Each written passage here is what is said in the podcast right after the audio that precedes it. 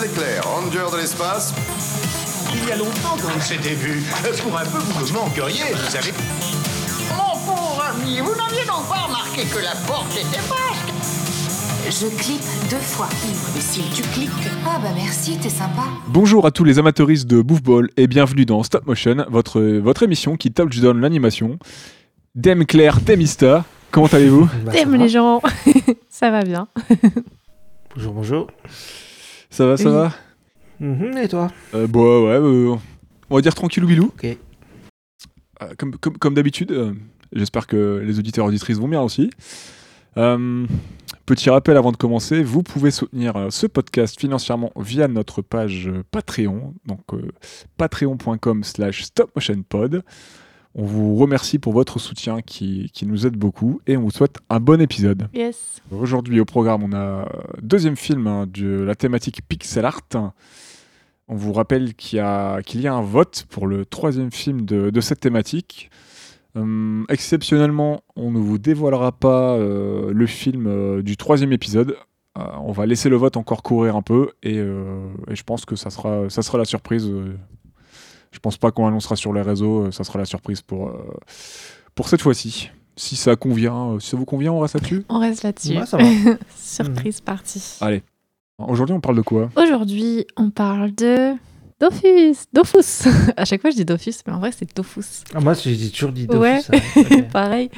Il y a plein de gens qui disent Dofus, apparemment officiellement d'après euh, Todd, je crois, donc euh, l'un des Ouais, co-créateurs d'Ankama, c'est comme ça Dofus. qu'on prononce aussi dans le film. Donc, je me suis dit que ça devait être la prononciation officielle. Après, euh, c'est pas très grave en Oui, soi, je pense. Je pense que ça passe. On voit de quoi on parle. Donc, Dofus, livre 1, Julite, euh, c'est un film qui nous parle de famille, d'héritage, de pouvoir légendaire et de super conseils de drague, fine et subtile. Suivez bien ses conseils, Oui. Vous voyez tout ce que vous entendez dans le film? Ne faites pas ça. voilà, globalement, faites tout l'inverse. On est donc plutôt sur un film d'aventure entre comédie, fantasy, euh, fantasy, fantasy. Non, Fantasy, Je c'est sais bon. jamais comment le prononcer, c'est ouf. Avec une petite touche de dramatique. Bref, on brasse pas mal de choses ici. Euh, le film a été réalisé donc par Anthony. Anthony Roux, c'est pas Anthony Leroux? Non, c'est ça. Anthony Pourquoi j'ai Roux, Anthony je crois, Leroux en tête Pff, Ouais, ok. Anthony Roux. non, c'est Ouais, J'ai eu Roux. un doute en euh, lisant mon, ouais. mon conducteur. Anthony Roux Non, c'est ça, Anthony Roux, alias, Oui, alias Todd. on va dire Todd. coup, euh, et Jean-Jacques Denis. Donc il s'agit d'un film français. Pas mal, non Euh, C'est français. C'est français. Il est projeté au Festival d'Arras et au Festival du film fantastique de Paris en novembre 2015 et il sort dans les salles le 3 février 2016. Le film est basé sur l'univers du jeu vidéo Dofus, un MMORPG sorti en 2004, un Meporg. Pardon, ça me fait. Comment, attends, ça se prononce Un Meporg. Là, il dit après euh, MMMM, PORPG. Euh, Voilà. Oui, voilà, voilà. La rêve sombre. Euh, et donc le film est développé par euh, le studio Ankama. Euh, le jeu vidéo, pardon. Je- du coup, le jeu vidéo, enfin, le film aussi, mais bon. Les deux. Les deux. C'est le même univers. Euh, donc le jeu vidéo dont je parlais est développé par le studio Ankama et co-créé, euh, bah, qui est le studio Ankama. Ah, j'ai du mal aujourd'hui. Le studio Ankama qui est co-créé également par Anthony Roux, Camille Schaffer et Emmanuel Darras. Donc Qui ont euh, donné leur nom d'ailleurs au studio. Hein. c'est des Ankama, donc Ouais. An- Anthony, euh, K pour Camille et, euh, et Emmanuel pour Ama. Donc, euh, Ouais. Ah, pour Manu. Ah oui, ok, d'accord. Je savais pas. Ouais, ça rend bien. donc Dofus livre 1 Julite est logiquement donc produit par le studio Ankama Production. Production. Ça va pas du tout le- l'accent aujourd'hui. Productions. Ah. Production. Ainsi que Indie Sal Sales, France 3 Cinéma, Pictanovo, Ciné Plus et France TV. Rien Ouais, que Il y a ça. du monde, quoi. Il y a du monde. Ouais. Pictanovo qui est à la coprod. Attends, je qui pas ça. Je connais même pas. C'est qui? Je les connais pas non plus. Euh, en vrai. Pictanovo. euh, moi, j'en avais entendu parler. Ah. c'est pour ça, j'ai l'impression de connaître. C'est pour ça. je- C'est une, pla- enfin, c'est une plateforme, c'est une, Ah, c'est une oui. association, une boîte qui, qui finance en fait des, des projets, euh, euh, divers et variés, courts métrages et tout. Et, euh, Ah oui, oui c'est ça. J'avais participé à un concours. euh, on était plusieurs euh, dans, dans ma, dans ma dernière année en fait, euh, durant mes études d'animation. on- Il y avait un concours de Ah. Et, euh, et nos, nos films, nos projets d'année avaient pu concourir. Et euh, moi et quelques autres films, on avait été sélectionnés pour être Hmm, projetés dans bien. un cinéma et tout. euh. Enfin moi, mon, mon projet, euh, notre projet, on était plusieurs sur le film. hein. Et t'étais passé au cinéma? Ouais, ouais le, mon film et euh, quelques autres camarades, on avait eu nos films projetés euh, euh, un, euh, à un, des petits cinémas de Tourcoing, j'ai oublié son nom. Et euh, c'était grave cool, on avait pu le voir Trop sur grand chouette, écran. tout, j'avoue. C'était trop bien. Ça doit être top. Ouais, ouais. Ça doit être top. Et euh, bah, je- voilà, je- j'en reparlerai si vous voulez en off de ce projet, Ouais, c'était chouette parce bon. que ça donnait, euh, ça donnait euh, une ouverture à plein, plein de projets différents. Il n'y avait pas que des films d'animation, c'était plein de projets de, de création euh, nu- voilà, numérique et média. Et Pictanovo avait Ok. permis ça. Quoi. Donc euh, avec des premiers prix, et etc. Donc euh, c'était c'était très chouette, ça donnait une vitrine aux créateurs quoi, et, aux, et aux jeunes, et, etc. Quoi. Mais c'est cool pour nos auditeurs et nos auditrices de savoir que Nero est une star projetée dans les plus grandes salles. C'est c'est juste un projet d'anime. euh, c'est- Grave. Ça a été vu que par des étudiants et des gens de l'anime, c'est tout. C'était fait une fois. Eh, c'est cool, moi je trouve. C'est au moins ça, c'était grave chouette, on était contents. tu m'étonnes.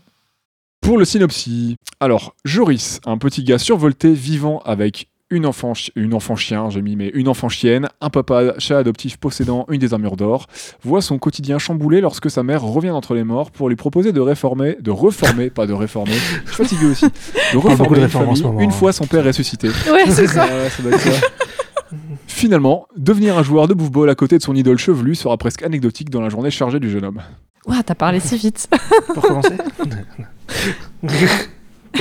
je peux, je peux, mais j'espère que ce sera audible par les gens. euh, désolé. Euh, C'était fait exprès. Hein, je voulais, euh, je- c'était pas, voilà, je devais pas me foirer. Normalement, je, je- je voulais parler vite pour euh, le côté survolté Ah, de Joris. ok. tu vois. Ah, En fait, ça devait pas faire- mal. Ouais. En fait, ça devait En faire. Joris, un petit gars survolté, vivant avec, une- avec un enfant chien et un papa chat adoptif possédant une des armures d'or, voit son quotidien chamboulé lorsque sa mère revient. Tu vois, normalement, c'était. euh. Bon, ça, je Mhm. couperai. Hein, on va pas se manger. Sans quoi. respirer. quasiment, quasiment. Faire une carême de bâche, quoi. Alors. Comme on dit sur Internet. Avant de vous poser, euh, avant de poser la question comment est-ce qu'on a découvert le film, est-ce que vous avez, est-ce que vous connaissiez déjà un peu Dofus avant de, avant de mettre, euh, avant de découvrir le film? Est-ce que vous avez déjà lu, euh, lu Dofus, joué à Dofus, regardé par exemple Wakfu, euh, joué à Wakfu, joué à Dofus, enfin bref. Ben pour ma part, euh, je connais Dofus parce que c'est pas moi qui ai joué, c'est mon frère. Et mon frère, il a beaucoup joué. Donc, Un gros farmer à la maison. j'ai vécu pendant, euh, pendant un petit moment avec un jeune ado qui, voilà, qui ponçait Dofus tous les soirs. C'était voilà, euh, la musique retentissait à fond dans le salon. Donc, euh, je, je vois de quoi on parle. je vois, enfin, j'ai déjà du coup un peu regardé à quoi ça ressemblait, tout ça. Et en même temps, il n'y avait pas que mon frère qui ponçait le jeu. hein. Dans mon entourage, il y avait pas mal de gens qui qui jouaient à Dofus. À un moment, c'était un peu genre le MMORPG, le MMORPG du moment, quoi. Enfin, genre tout le monde jouait à ça. euh, et ça dure un petit moment. Après, comme ils ont plein de médias, en vrai, je crois que j'ai déjà dû feuilleter le manga, même si j'ai pas tout lu, Mm. le manga Dofus. Et, euh, et perso, moi, j'étais une fan de leur peluche. Donc, voilà. Ah, j'ai j'ai les chachas, chien, chien. Forcément. euh, les petits singes, euh, le petit bouffetou. j'ai j'ai tout. voilà. Parce qu'ils ont créé comme des personnages très mignons. Il faut le dire. ouais, et puis le cara design, il est, il est, il est chouette, on va pas se mentir. euh. Ouais, de ouf. Il y a un beau taf dessus quand même. euh. Ouais, je crois que pendant un moment d'ailleurs, euh, Dofus ça a été un des MMO, voire le, pendant un moment ça a été le MMO le plus joué en France pendant une courte période. Ah ouais? Donc ce qui est, euh, Ouais, ça m'étonne pas. pas mal du tout en vrai, parce qu'il y avait, il y avait des gros concurrents à l'époque. On a eu des WoW, World of Warcraft et compagnie. Et, euh, en vrai, il s'est très bien positionné en France pendant un moment quoi. Mm. Euh, et toi, Ista, quelle est ton, ton histoire avec Dofus Euh, Dofus. Dofus. Euh, bah moi je pense que la première fois que j'en ai entendu parler, bah, c'était- en fait, bah, Dofus c'était le. Moi j'ai pas joué. C'est le MMO des gens qui avaient pas de sous. Et moi j'avais des sous. Donc moi je jouais à WoW. Excuse-nous. Rire de droite. Exactement. Et euh, non, mais euh, sur le coup, j'ai pas joué. Par contre, j'ai vu, j'ai vu toutes les saisons de Wakfu que j'aimais beaucoup. Euh, je trouvais ça très cool et euh, voilà quoi. En gros, c'est tout. ok. Voilà. Ah, donc je suis le seul à avoir farmé comme un gros. Non, je déconne. Bon, j'ai je te quasiment crois jamais joué à Dofus. non, non, moi j'ai jamais été trop trop MMO et, euh, et la période à laquelle où j'ai commencé à mettre MMO, j'étais. Euh, euh, j'ai juste testé Dofus, mais euh, je m'y suis jamais vraiment mis. Ça me tentait pas plus que ça. C'était pas Et, assez euh, dark. parce que je sais que c'est vraiment. pour toi. non, non, c'est vraiment pas ça. C'est que j'ai- fait très peu de MMO en finalement avec un abonnement déjà. J'aimais bien le tour par tour. J'aimais bien le, le- les visus de, de, de Dofus, c'est ce qui m'a fait essayer. Mais je sais que c'est un jeu qui demande énormément, énormément de temps. C'est beaucoup de farm et tout. Et moi, c'est pas forcément quelque chose qui m'attire. Euh, je jouais à pas mal de choses et j'avais pas forcément voilà, le temps de me, me concentrer sur un, on va dire, sur un jeu aussi, euh, on va dire aussi exigeant. Et le farm, c'est pas trop mon kiff. Donc ouais, le farm, c'est vraiment euh, pour les gens, ouais, pardon, pour, pour les, les gens qui sont pas forcément euh, familiers du, du langage un peu de, de jeu, c'est c'est euh, j'ai j'ai utilisé un autre terme anglais, ça va pas le faire. Euh, Que tu collectes des trucs euh, pendant la même chose pendant Voilà. euh, 50 heures, on va dire. Exactement. Voilà. C'est s'investir euh, pendant pas mal de pas mal de temps à tuer des monstres, euh, à chercher des trucs, etc. pour avoir, des, du, Avoir du voilà, stuff. du- du- de nouvel équipement, euh, ce qu'on veut, etc. Quoi. Donc, euh, bon, par contre, j'ai essayé Dofus, j'ai essayé, euh, j'ai essayé Wakfu. euh, D'ailleurs, lors d'un event public, j'avais même gagné une épée gonflable, Une énorme, épée euh, gonflable, ok. Ouais, Why ouais, not enfin, bref. Et euh, j'ai vu les épisodes de Wakfu, donc j'ai- j'avais déjà feuilleté les bandes dessinées, tout ça. euh. Il y a une série Dofus, je Ouais, crois, non À ouais, l'époque? Une petite série. euh, Ouais, ouais, ouais. Oui. ouais. Ouais. Elles ont jamais trop marché, leurs Non, séries, marché. même si elles étaient pas mal. Euh, Wakfu a quand Même Ouais, celle Wakfu J'allais dire celle Wakfu, elle a bien marché, je crois. Euh, Wakfu, elle a- je crois qu'à la télé, elle a Ah, pas fait tant de chiffres que ça. euh, même si les gens l'avaient apprécié, euh, ouais, je crois que l'audimat, c'était pas. Moi, je crois que j'avais vu qu'en fait, le truc, c'est que les gens qui regardaient, c'était les trentenaires ou des trucs comme ça. Genre les 20-30 ans et pas les, les gosses, quoi. Et c'est pour ça qu'ils avaient pas euh, un audimat de ouf, en fait. Ouais, parce qu'il y a aussi le fait que ben, la, voilà, enfin, le, les, euh, les, les gens qui suivaient Dofus ont aussi grandi. Du coup, maintenant, euh, le, Mm. le- la, la Ah oui. moyenne d'âge des, des joueurs de Dofus, etc., et tout, a aussi, a aussi grandi. hein, donc, euh, c'est ça qui a changé. Bah, donc voilà, quoi. Moi, je connaissais un tout petit peu l'univers, on va dire, vraiment très rapidement, mais je suis pas non plus un aficionados du, de l'univers, quoi. Voilà. Pourquoi est-ce qu'on a choisi ce film dans cette thématique, donc pixel art hein? Euh, non, ah non, non, non, non. Attends, attends. J'avais oublié de poser la question, euh, j'ai passé une étape, mais euh, pourquoi, Comment euh, est-ce qu'on a découvert ce film en fait Voilà. Je me disais aussi, putain, je suis pas là. Euh, On brode, on brode, on brode, là je pars, je pars en cacahuète, là, il y a de Eh l'impro, ben. il y a de l'impro, on est là pour ça, mais bon. Comment est-ce qu'on a découvert le film? Comment est-ce que vous avez découvert le film? J'ai vu une bande-annonce. Non, mais je regarde Wakfu, donc après, j'ai entendu parler de ça, et puis j'ai j'ai été le voir au cinéma, sur le coup. Euh, on était trois dans la salle, voilà. Ah, ok. Il y avait un père et son fils et moi. C'était. Ouais, ouais. Donc, euh, oui, ils ont pas eu une audience de ouf, il a pas très bien marché le film, mais. euh, Non, non, il a fait dans les 100 000 entrées à peine. Ouais, c'est vraiment très peu. Et- Il est pas sorti en bon moment, euh, il a été un peu décalé, il y avait, euh, il y avait d'autres projets, gros, gros projets attendus en même temps. Il n'y a pas une com de ouf, je crois, et Moi, j'avais lu qu'ils avaient quand même pas mal de- d'avant-premières, non? Il y a pas une histoire comme ça? Pour les fans et tout? Ouais, bah en fait, il y a eu beaucoup d'avant-premières. Apparemment, il y, a pas eu, il y a eu pas mal de com. le- Mm. les, les- les- amateurs de Dofus étaient au courant et tout, mais euh, en voilà, termes de ça. grand public, euh, ça s'est pas hyper bien. Je sais pas dans le Mm. détail, mais euh, il n'y a pas eu des- de la com de ouf. Moi, j'en ai entendu parler. euh, moi, j'en ai entendu parler parce que moi, je faisais mes études euh, dans une école d'animation de 3D euh, à Roubaix, donc à côté, pas très loin d'Ankama, et que de temps en temps, je croisais aussi des gens d'Ankama, ce genre de choses. On en croise dans le métro et tout, et et comme nous, on travaillait avec des professionnels et tout à l'école, on apprenait avec des professionnels, bah, on parlait d'animation, on en a amené à, à entendre parler du film aussi en Kama, s'en parlait entre nous, enfin, du coup du film Dofus et tout. Donc il y avait un film d'animation qui se faisait pas très loin, du, pas très loin du, euh, de, de l'école et tout, donc c'était intéressant. Et il y avait la nuit de l'anime à laquelle on allait, donc euh, et c'est là, moi perso, que je l'ai découvert. Et, euh, mais on était dans cette émulation-là, c'était le film qui était fait pas très loin, euh, de l'animation, on est dans nos études, tu vois. Donc c'est pour ça aussi qu'on en a entendu, quoi. Ouais. Mais il n'y a Vous pas une com côté, de quoi. ouf, quoi. J'ai vu deux, trois affiches dans la rue, peut-être, Mm, tu vois. mm. Et c'est tout, quoi. Je crois même pas avoir vu Ouais. une bande-annonce. euh. Moi, j'ai découvert les, les Ouais. 17, les un peu moins de 20 minutes. Je crois que c'est 17 minutes, euh, un truc comme ça. Les 17 minutes, c'est 17 ça. ouais. premières minutes. euh, Enfin, pas les 17 premières minutes. Un extrait, de, un extrait de 17 minutes projeté, du coup, à la nuit de l'animation, qui était un event qui avait lieu euh, tous les. qui a lieu encore, d'ailleurs, euh, en octobre, fin septembre, début octobre, tous les ans, euh, à, à Lille. Et, euh, et comme c'est un event autour de l'animation, on en a profité pour présenter le projet phare du moment français. Et, euh, et il y avait eu, euh, il y avait eu des émules autour de ça, mais, mais voilà, ça concernait des gens euh, amateurs d'animation, amateuristes d'animation, et on était avec des gens du métier et tout ça, quoi. Donc, euh, c'est pas non Toi, plus la sphère proche, public, quoi. Ouais, toi, proche Voilà. du truc. On était, Mhm. on était dans cette, dans, dans cette émulsion d'animation, mais on n'était pas. Moi, j'étais plus proche par le, le côté jeu vidéo, quoi. Parce que je joue beaucoup aux jeux vidéo, tout ça, Ouais. donc forcément, j'en ai ent- entendu parler, quoi. Bah Claire, du coup, euh, je t'en prie. euh, Euh, ouais, tu ouais, vas ouais. pouvoir compléter, euh, peut-être remédier. Euh, bah ouais, parce que du coup, euh, moi je l'ai découvert euh, bah, également la nuit de l'animation. On, était ensemble. hein. ouais. Euh, C'était l'édition 2015 du coup. C'est la même année où vous avez projeté d'ailleurs euh, Avril et le monde truqué. Donc euh, on, avait, euh, Ah. on avait vu ces deux, ces deux métrages à ce moment-là. Enfin, du coup, Dofus c'était un extrait. trop- On parle beaucoup trop de la nuit d'animation, je crois. Ouais, mais bon, on y a passé une grande partie de jour, notre hein. adolescence. Donc. Ouais, on Enfin, une ouais. fois par an, mais.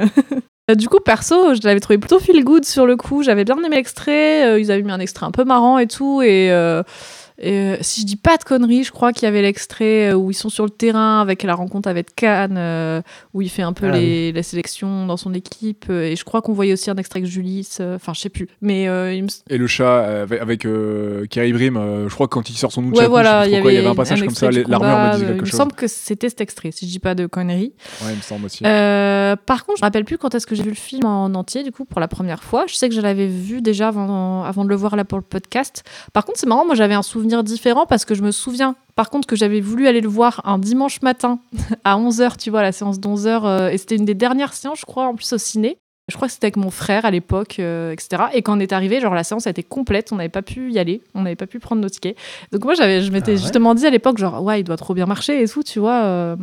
Mais bon, c'était peut-être parce que c'était la séance du dimanche matin, t'as tous les enfants, c'était une des dernières projections peut-être du film, je sais pas. Peut-être, ouais. Donc je suis pas sûre de l'avoir vu au cinéma, parce que je sais pas du coup si j'en ai eu l'occasion après. Mais en tout cas, ça fait longtemps que je l'avais pas vu, donc euh, c'était pas chiffré dans ma mémoire. Donc euh, finalement, j'étais plutôt contente de le revoir là pour le podcast. Euh, ça m'a, ouais, franchement, euh, je suis, je reste un petit peu sur ce feel good que j'avais eu la première fois et et ouais, je pense que j'aime toujours autant le film. Voilà. Ah bah c'est c'est dit, voilà. C'est dit, voilà. Pré-shot, Bah, ça oui, suspense. euh, la vie. Enfin, pourquoi on a mis ce film dans cette, euh, dans cette thématique, donc dans Pixel Art Mhm. Encore une adaptation de jeu, hein, Bah oui, bien sûr. encore une adaptation de jeu. Pour le coup, je trouve ça intéressant avec ce jeu-là, puisque euh, du coup, ils ont vraiment créé tout un univers autour de Dofus, qu'ils ont appelé le Ouais. Crossmos, euh, dans lequel du coup s'inscrivent entre autres bah, les jeux Dofus et Wakfu, mais il y a plein d'autres choses. euh, du coup, qui font partie de cet univers étendu avec euh, bah, le film notamment. Il y a les séries d'animation, une série de mangas, des bandes dessinées, des romans, des jeux de plateau, d'autres jeux vidéo. Enfin, ils ont vraiment élargi l'univers à fond de balle. Et je trouve que c'est plutôt impressionnant de voir à quel point, euh, justement, ils ont pu étendre euh, ce lore à travers plusieurs médias et ils ont pu toucher autant de monde, euh, surtout pour une prod française. Enfin, je trouve ça plutôt- enfin à une époque j'avais l'impression que même si j'étais pas une joueuse j'en entendais beaucoup j'en entendais ouais beaucoup parler peut-être parce que je sais pas dans mon entourage j'avais beaucoup de joueurs etc mais quand même j'ai l'impression que c'était vraiment un phénomène Dofus Ouais, ça a vraiment été une mode. puis- hein, ouais. ouais Enfin, une mode. Bah, ça a vraiment clair. été dans. Ça a, fait, ça a fait parler de soi. C'est une petite boîte euh, fr- française du Nord euh, qui a, ça. qui a démarré en faisant du web, qui a fini à faire un, un des plus gros jeux en ligne euh, français. Ouais.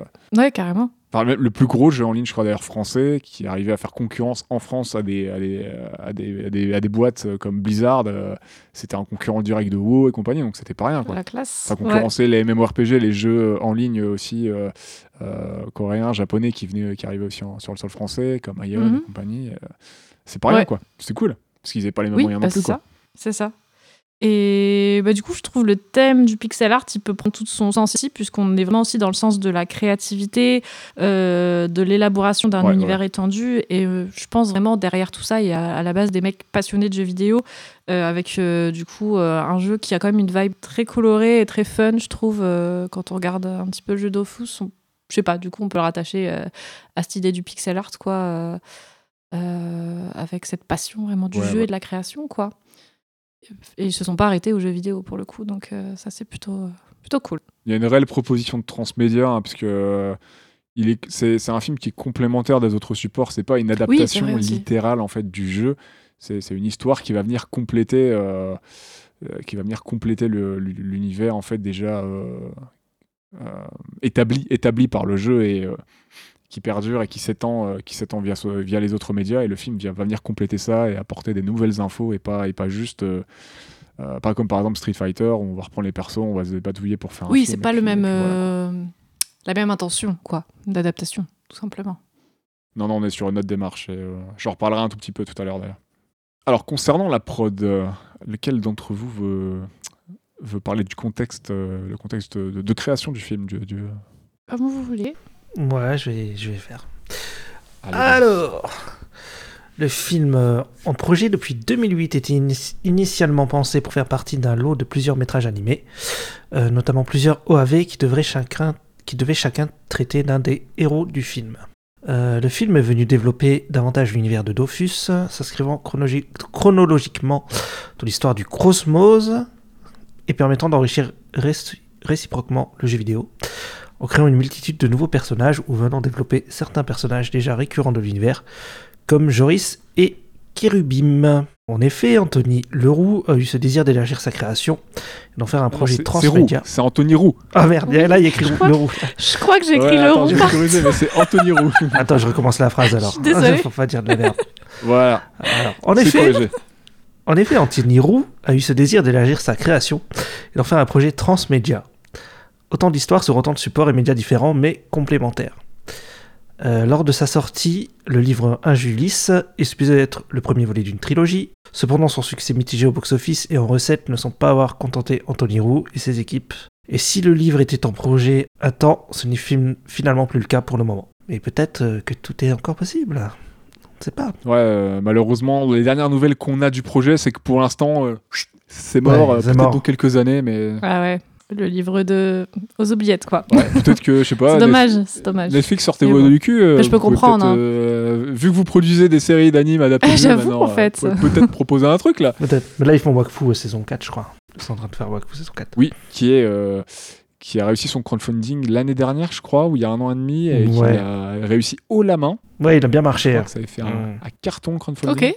Il a bien marché. J'ai vu qu'il y a quelques, il y a quelques extraits qui passent sur Twitter. Il y a des, des gens qui bossent dessus, qui, par- qui postent des trucs. Euh, la volonté des réalisateurs était d'inscrire le film dans un genre qu'ils appellent épico-burlesque.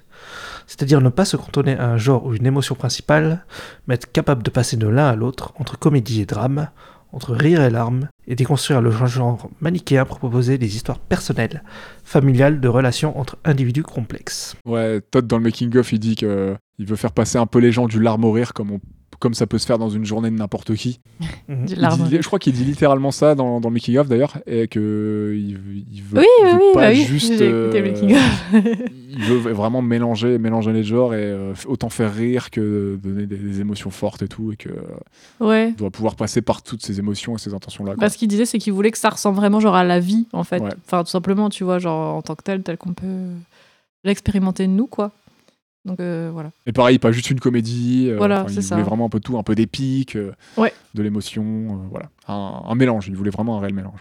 Qui veut nous parler de Tot un petit peu? As you want. YOLO Bon, vas-y, j'y vais. Ah, vas-y.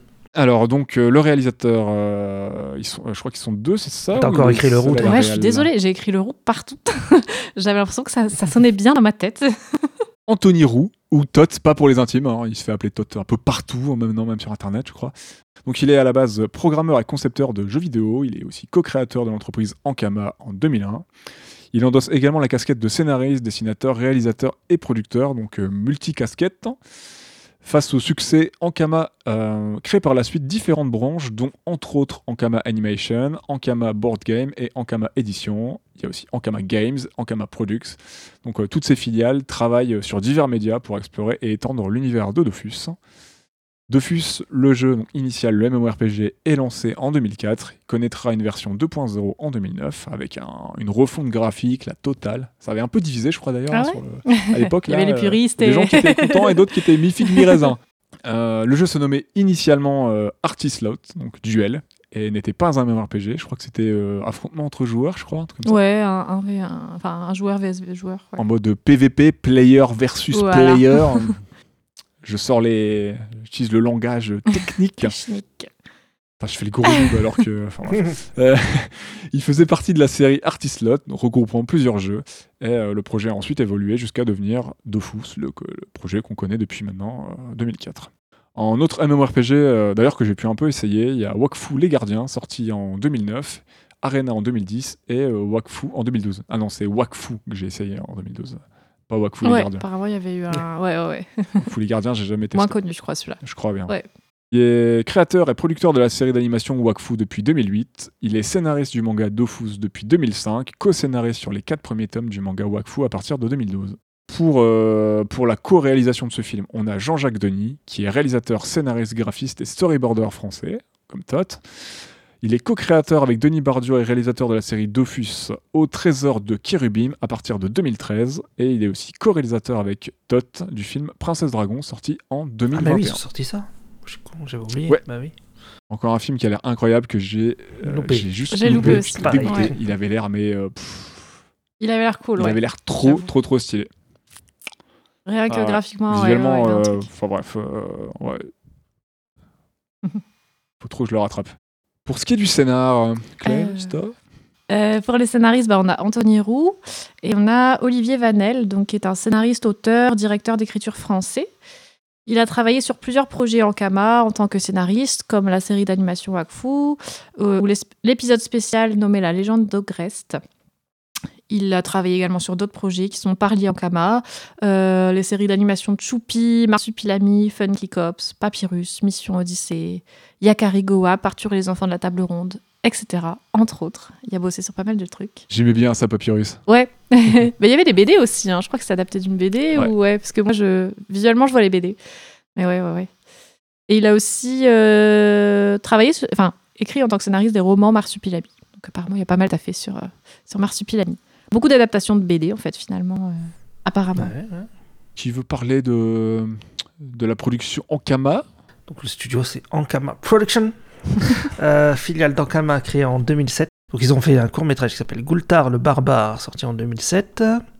À partir de 2008, euh, la série Wakfu. Ils ont fait une série en stop motion qui s'appelle Debil Stars, qui est réalisée par Pierre Fernandez en 2010-2011. Ils ont produit deux saisons de la web série Le Visiteur du Futur en 2010. Euh, ils ont fait la série d'animation Dofus au, trés- au trésor de Kérubim en 2013. Euh, ils ont reproduit le film Metafukaz de Guillaume Renard et de Shojiro Nishimi, adapté de la bande dessinée en 2017 avec la société de prod japonaise Studio 4 degrés Celsius. Ça, je l'ai vu, ça. Et D'ailleurs, on l'a vu encore à la Ouais, nuit de j'ai l'anime. j'ai vu à la nuit de aussi. Donc on était ensemble. Il est cool, ce film. Il est cool. Il a aussi fait un four, mais il est cool. de Orelsan et Gringe. Oui, c'est vrai, c'est vrai. Ils ont produit le film Princesse Dragon d'Anthony Roux et de Jean-Jacques Denis, qui est un projet original d'Ankama, qui est sorti en 2021. Et ils ont fait la série d'anim- d'animation Lance Dure, qui est sortie là, il n'y a pas longtemps, en 2023. Ok. J'espère que c'est pas un jeu de mots douteux, comme ils savent les faire.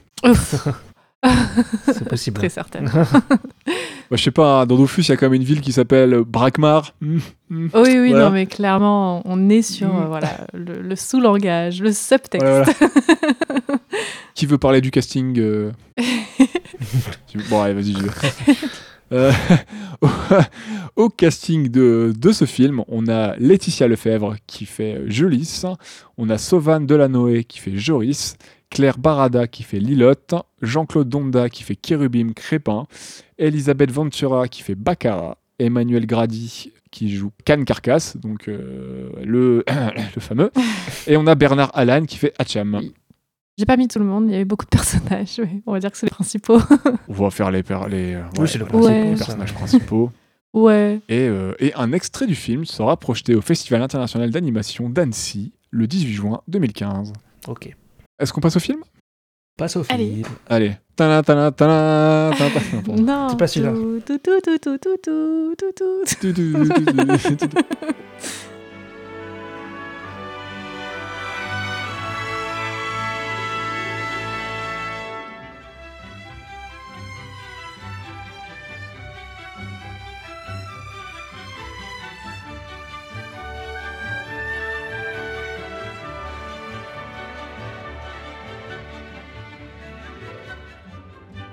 Alors, alors, alors, euh, qu'avez-vous pensé du film?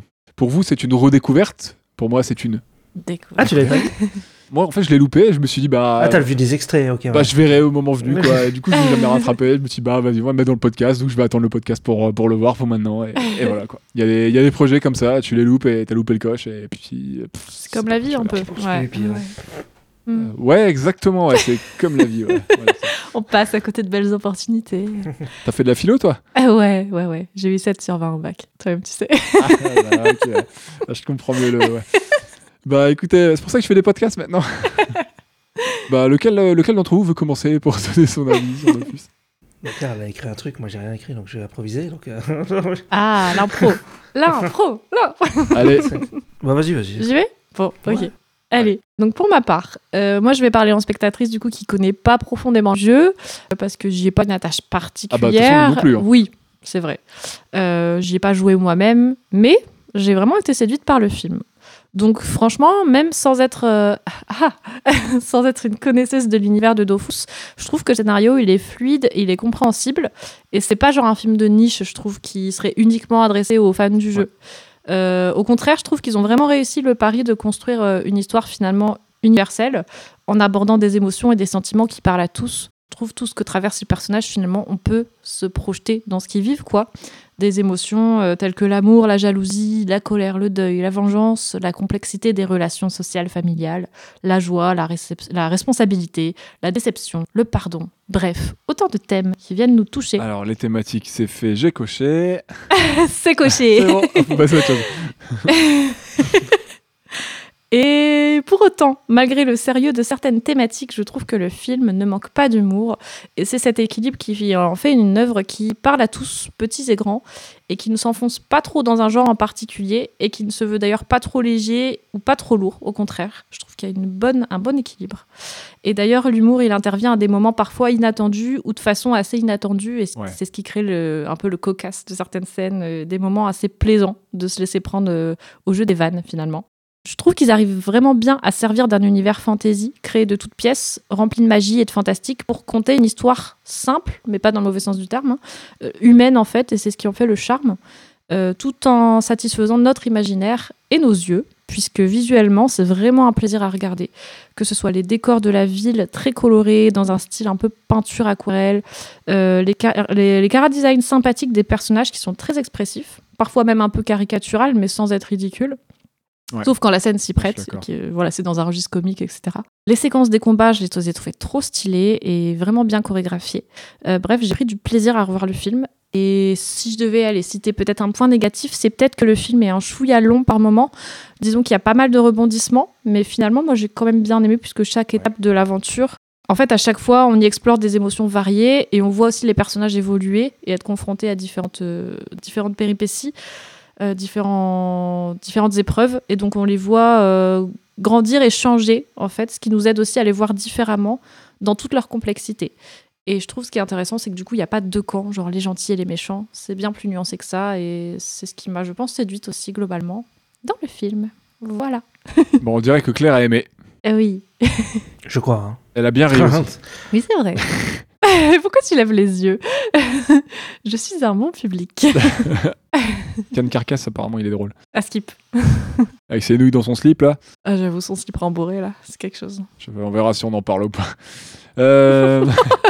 Trop tard. Qu'est-ce que tu as pensé du film? Qu'est-ce que tu as pensé des nouilles de, de Can Carcass?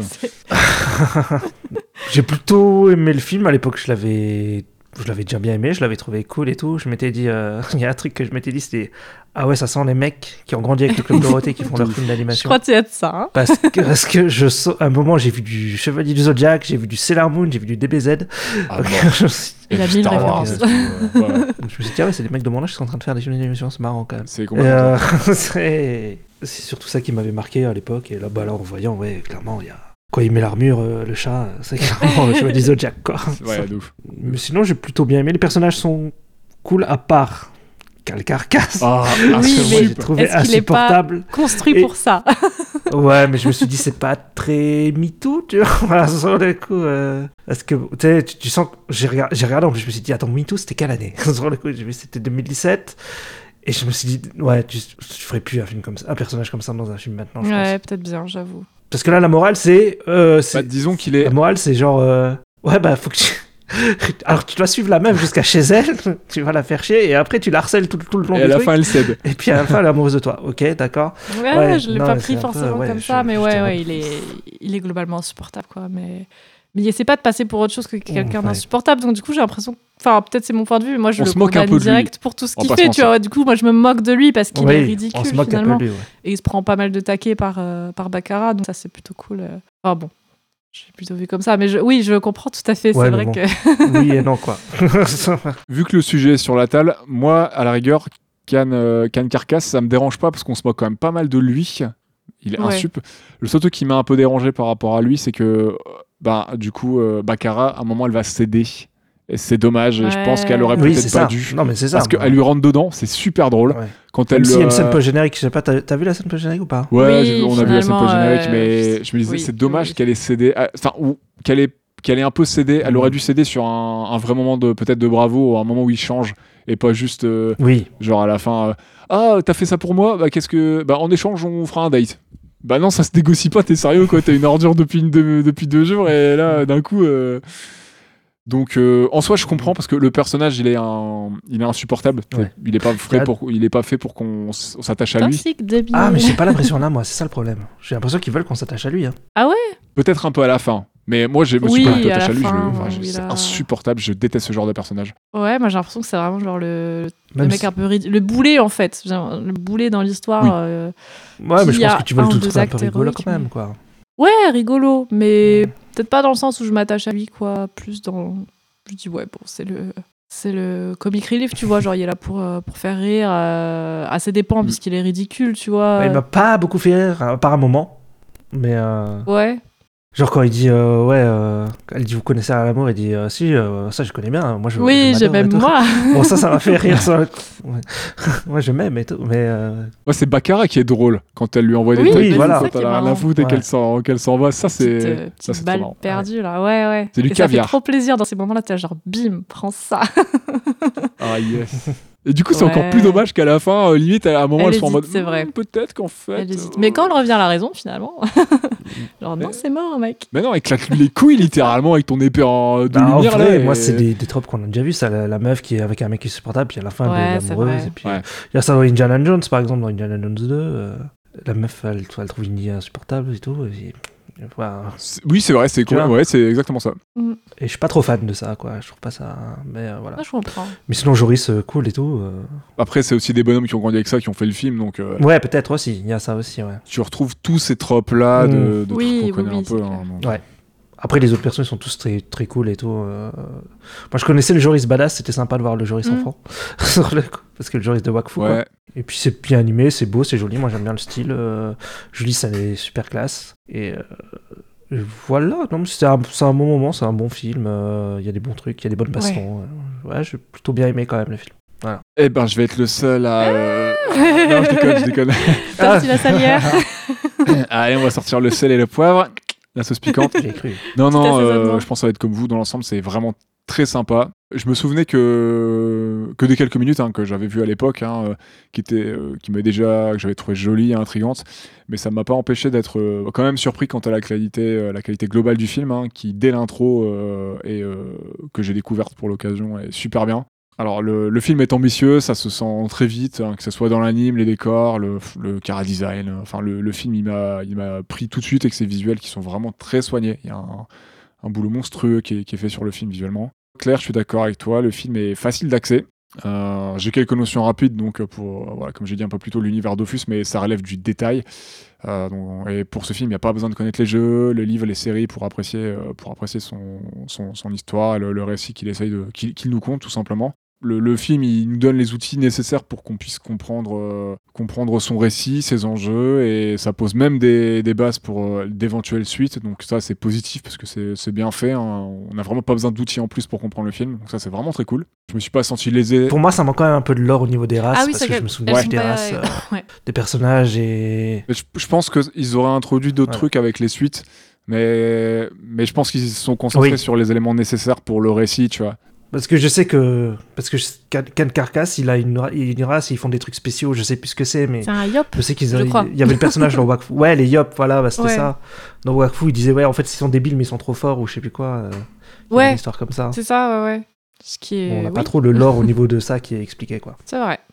Bah c'est pareil, on a, deux- on a deux super mages euh, qui sont au centre de l'intrigue et pourtant on sait pas qui ils sont en fait. C'est pareil. hein. Après, t'en Oui. as pas besoin Ouais. pour comprendre le Ouais. récit en Ouais. soi. C'est ça, c'est vrai. Ouais. Peut-être qu'on, pardon, peut-être qu'on en aurait appris un peu plus avec les deux films suivants. Mais comme il y a déjà beaucoup Mm. de lore à côté avec le jeu et tout, peut-être que c'était pas non plus. euh, C'est peut-être une volonté pour ne pas Ouais. perdre les gens justement, Bah, pour.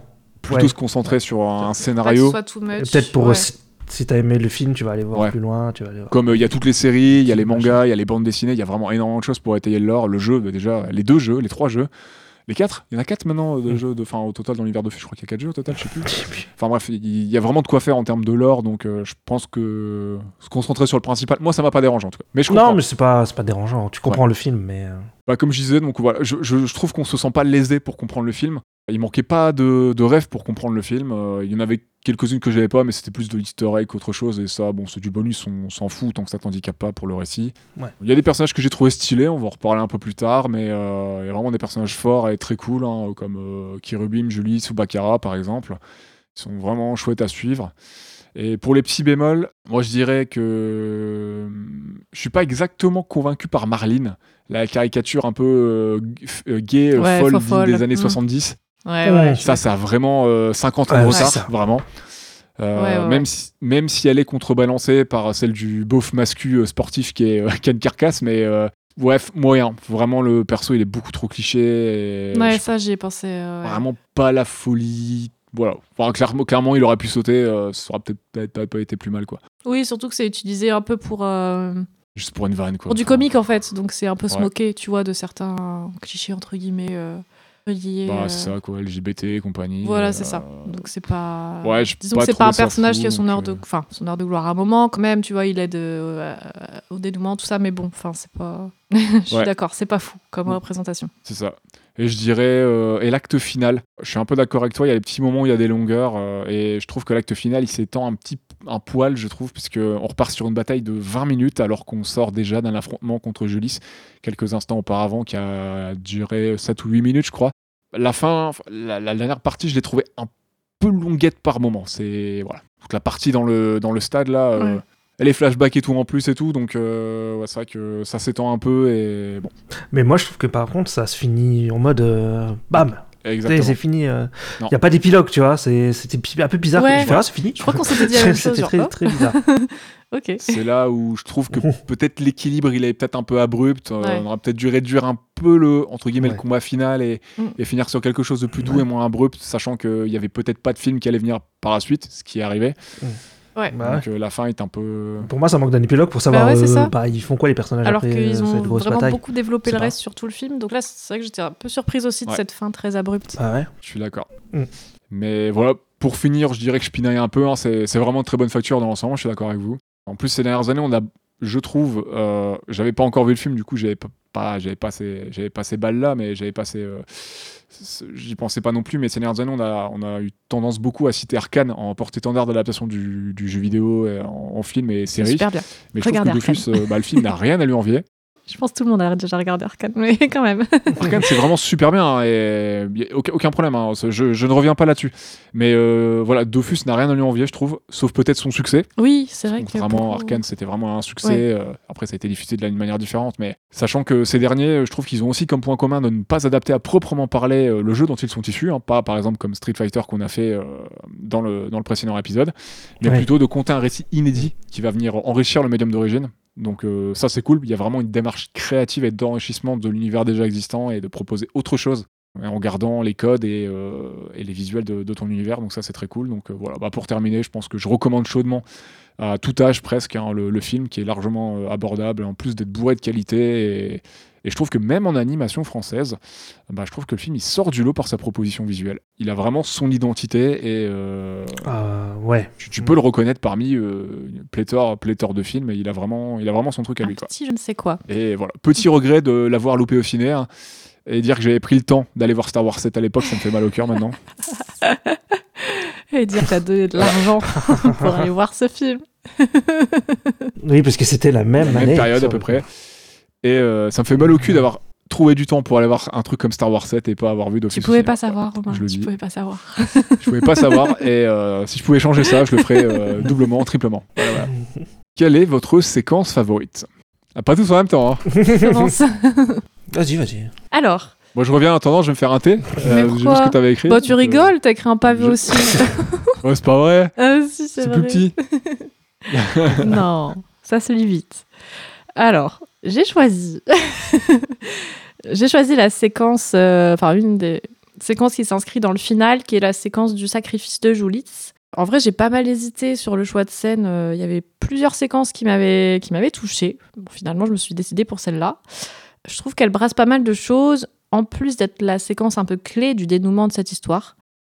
Donc en fait, voilà, alors que la dernière âme du terrain de jeu, qui est celle de Lilith, vient d'être absorbée par le Dofus Eben, Joris se lance dans sa dernière tentative d'arrêter la macabre entreprise de sa mère, qui veut ressusciter Jaash, son époux, euh, mais au prix du sacrifice de 1000 vies, donc tous les gens qui étaient là dans le terrain globalement pour voir le match. Euh, je trouve que c'est un moment vraiment épique entre du coup la résolution, enfin la détermination et la colère dans les yeux de Joris, euh, de voir tous ses proches euh, du coup euh, succomber, enfin je sais pas, enfin non pas succomber mais mourir, être sacrifiés pour euh, Perdre leurs pour âmes, ça, ouais, pas. ouais, ouais. Du coup, il, voilà, je trouve qu'il y a un moment très épique euh, où voilà, il fait des acrobaties un peu héroïques et virevoltantes. Tu vois où tu le vois tomber comme une flèche du coup sur euh, sur le Dofus Eben, euh, sur un fond de musique tout aussi épi- épique, pardon. Et je trouve qu'il y a vraiment un bon timing puisqu'il est stoppé par Julis au dernier moment, qui le recouvre de sa cape et donc du coup euh, c'est là c'est là que tout s'arrête. La musique s'arrête et il règne vraiment un sentiment de doute où même nous, enfin même si on sait que normalement ça peut pas mal se terminer, mais on a ce sentiment où on se dit c'est fini, tu vois, il a échoué et ça se lit sur le, sur le visage de, de Joris. Il y, a- il y a cette peur euh, de se dire j'ai raté, quoi, c'est c'est fini. Euh, finalement, Julie, elle va se tourner vers son époux et je, je la trouve trop belle cette scène, puisque vraiment, il n'y a pas de mots, il n'y a pas de musique, et juste dans, dans leur regard, elle comprend. Euh, malgré toute la gravité de la scène, je trouve qu'il y a une véritable tendresse dans, dans ce moment-là, et on comprend que leur, que leur amour, en fait, il est réel, il est profond, Mm. et il a amené Julis aux pires actes, euh, juste pour être capable de revoir son être aimé. Mais il ne la juge pas, il lui fait juste comprendre qu'elle doit s'arrêter, sans un mot. Et donc Julie s'élance et elle brise elle-même, du coup, le Dofus Eben avec le Dofus Ivoire. Et là, il y a une transition, et en fait, Joris, il est transporté dans un entre-deux-mondes. Il est tout dévêtu. Il devient un être noir, sans vêtements, comme pour symboliser qu'il ne peut rien cacher, qu'il est, vulnérable et qu'il est face à ses propres choix. Mais en même temps, je trouve aussi une symbolique de, renouveau, de renaissance. Il assiste du coup aux retrouvailles des âmes de ses parents qui s'envolent vers la mort ensemble. Donc il y a quand même une, une fin euh, heureuse, je puis dire apaisée pour ces deux êtres-là. Et Joris, il se retrouve alors face aux deux Dofus et les dieux dra- dragons qui les occupent. Et moi, j'aime vraiment beaucoup cette séquence que je trouve un peu hors du temps, presque mystique. Et alors, allez savoir pourquoi, mais ça m'a fait penser un peu à Full Metal Alchemist, Same. euh, je- où, La même. où on, retrouve, euh, on retrouve en fait un entre-deux-mondes un peu mystique bloqué entre deux portes. Quand il est face à la, à la porte de la vérité. Ouais, exactement. Un monde épuré, blanc, où Ed rencontre une entité qui se dénomme la vérité. Et euh, je sais pas pourquoi, mais je trouve que cet entre-deux-mondes où Joris se retrouve coupé de la réalité, confronté aux deux divinités des Dofus, ça m'y a fait penser. Et en plus, Joris il réalise en quelque sorte un échange, alors qui est pas du même, du même acabit non plus voilà, que Ed, mais euh, il y a ce donnant-donnant, puisqu'il fait le serment de devenir le protecteur des Dofus et de les protéger et de ne pas s'en servir pour faire le mal. Le décor de ce monde des âmes est épuré, simple, presque nuageux, encerclé d'âmes, mais à contrario, je trouve qu'il est un peu apaisant. Euh, les décors sont vraiment un des points forts du film, et ici j'ai bien aimé le contraste avec justement le décor de la ville qui est bien plus éclatant et coloré. Et ensuite, voilà, vient euh, l'échange de Joris avec le dieu du Dofus Eben. Et ça, c'est vraiment euh, bizarrement une des scènes qui m'a le plus touchée et émue. On voit ce petit dragon noir, agressif, craintif, qui en fait est assimilé au mal, à la corruption, à la destruction, alors qu'en fait il est juste un petit être apeuré. Joris lui accorde la paix, il ne le juge pas et il l'accepte dans son entièreté. Et cette union, elle m'a émue. On sent le dragon dieu apaisé quand il le prend dans ses bras. Je sais pas, ça m'a vraiment touchée. C'est pas- Euh, c'est parce qu'il ressemble à Croque-Mou, c'est pour ça qu'il oui, était triste. peut-être. Il est, je sais pas, il y a un truc très émouvant, tu sais, où, où t'as quelqu'un qui lui dit en gros qu'il le comprend et qui, qui, Ouais, qui va pas utiliser ses pouvoirs pour le mal, ce à quoi il semble être réduit. Euh, donc euh, ouais, j'ai trouvé ça très très touchant et ça vient refléter une des idées principales du film. Le mal ne s'oppose pas forcément au bien, ou du moins les choses ne sont pas binaires et elles sont bien plus nuancées.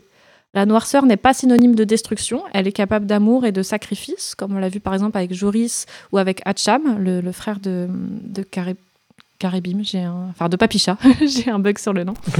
Kérubim, ouais. Ouais. Kérubim. Kérubim, voilà. Il y a en nous tous une part d'ombre et de lumière. C'est un peu cliché à dire, mais je trouve ça vraiment vrai et concret. Et c'est d'ailleurs lors de ce moment où il prend le dragon dans ses bras que la musique reprend doucement et crescendo, parce que jusque-là, il n'y avait pas de musique. hein. Euh, signe d'espoir qui renaît, de la vie qui reprend. Donc vraiment, c'est une des scènes dans son ensemble qui m'a le plus touchée, avec, euh, je voulais en parler, mais bon, fallait choisir, la mort de Kérubim et de son frère Hatcham, bien sûr. Il faut arrêter de jouer avec nos émotions comme ça, s'il vous plaît. c'est que les chats en plus, genre, touchez pas aux chats. Ouais, que des chats qui meurent. Oui, heureusement qu'ils ont 9 vies. hein. Bande d'enfoirés. Vous pouvez pas tuer le chien plutôt Oh là non, pas Lilotte. Non, je déconne. Donc voilà, pour, euh, pour ma séquence. Ouais, c'est vrai que bah, ça, m'évoque le fait que Joris ce soit vraiment le, le perso qui est un peu. euh, c'est un peu le, le pro-chevalier. hein. Il, est, il est bon, vraiment. Oui, Euh, Oui. comme lui dit le dragon Il est, euh, ivoire d'ailleurs. Tu as des valeurs, Joris. Je sais que tu ne m'utiliseras pas à mauvais escient. Ouais, ah ouais. Ouais, c'est c'est vraiment un perso bon, fondamentalement, euh, et qui. Et même quand il suit Julie, c'est un moment. euh, tu dis, mais il va. C'est même pas pour faire une erreur, en fait, il veut la changer, il veut la croire, il veut, il veut croire au, à son bon côté, tout ça.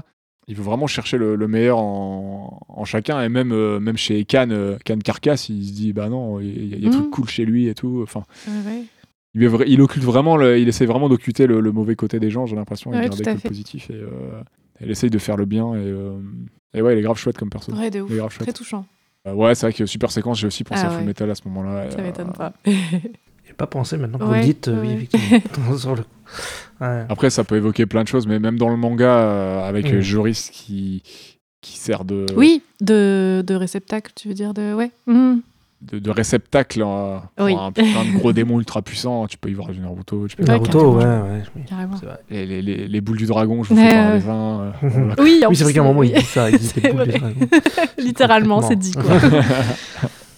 Euh, Ista, euh, est-ce que euh, tu as quelque chose à ajouter? Sinon, tu peux passer à ta séquence si tu veux. Euh, non, j'ai rien à ajouter. Mais vu qu'on parle des boules du dragon, euh, je voulais parler Ah. du moment où, Jolie transition. où Bakara se transforme en Super Saiyan. Yeah J'avoue. Ah oui, ah ouais. Est stylée cette séquence aussi. Ouais, bah sur le coup, ça montre un peu, comme tu disais, Claire, que c'est ni noir ni blanc. En fait, à ce moment-là, elle pète un câble, mais elle, elle pense pas faire quelque chose de mal. Enfin, euh, elle, veut, bon, elle veut sauver le monde, quoi. Elle veut sauver la ville. euh, mais euh, ouais, je sais pas, j'aime bien le, le, côté- bah, le- quand elle se transforme avec son aura de ouf là, et qu'il y a, il y a une baston, euh, parce que moi j'aime bien les grosses bastons. Donc, euh, il y a, il y, a, il y a une baston bien sympa, bien euh, contre Julie, qui est, qui est bien, qui est bien animée et tout. Je trouve qu'elle est plutôt jolie. Et ouais, sur le coup, il y a.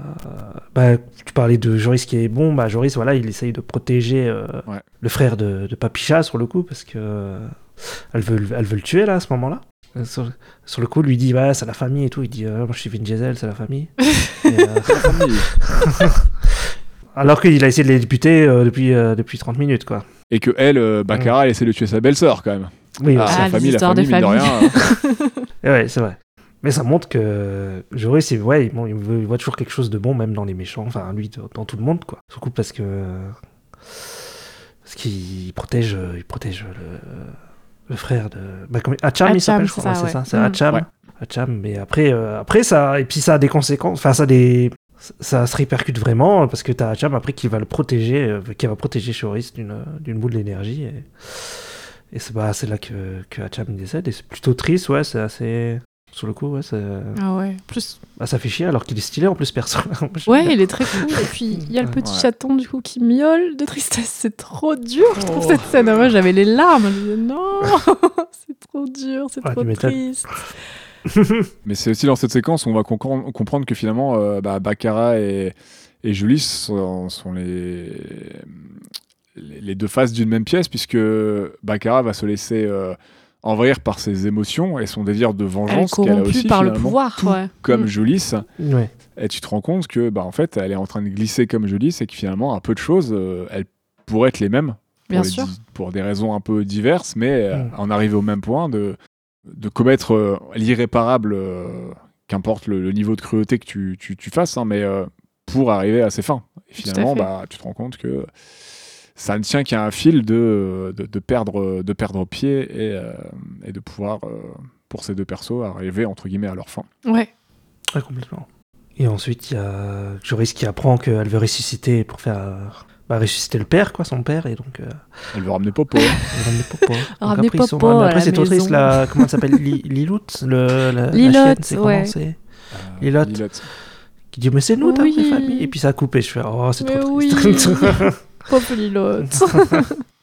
Par contre, la scène de. Quand après, t'as euh, Baccarat qui est bourré, c'est très drôle. Oui. J'ai beaucoup voilà.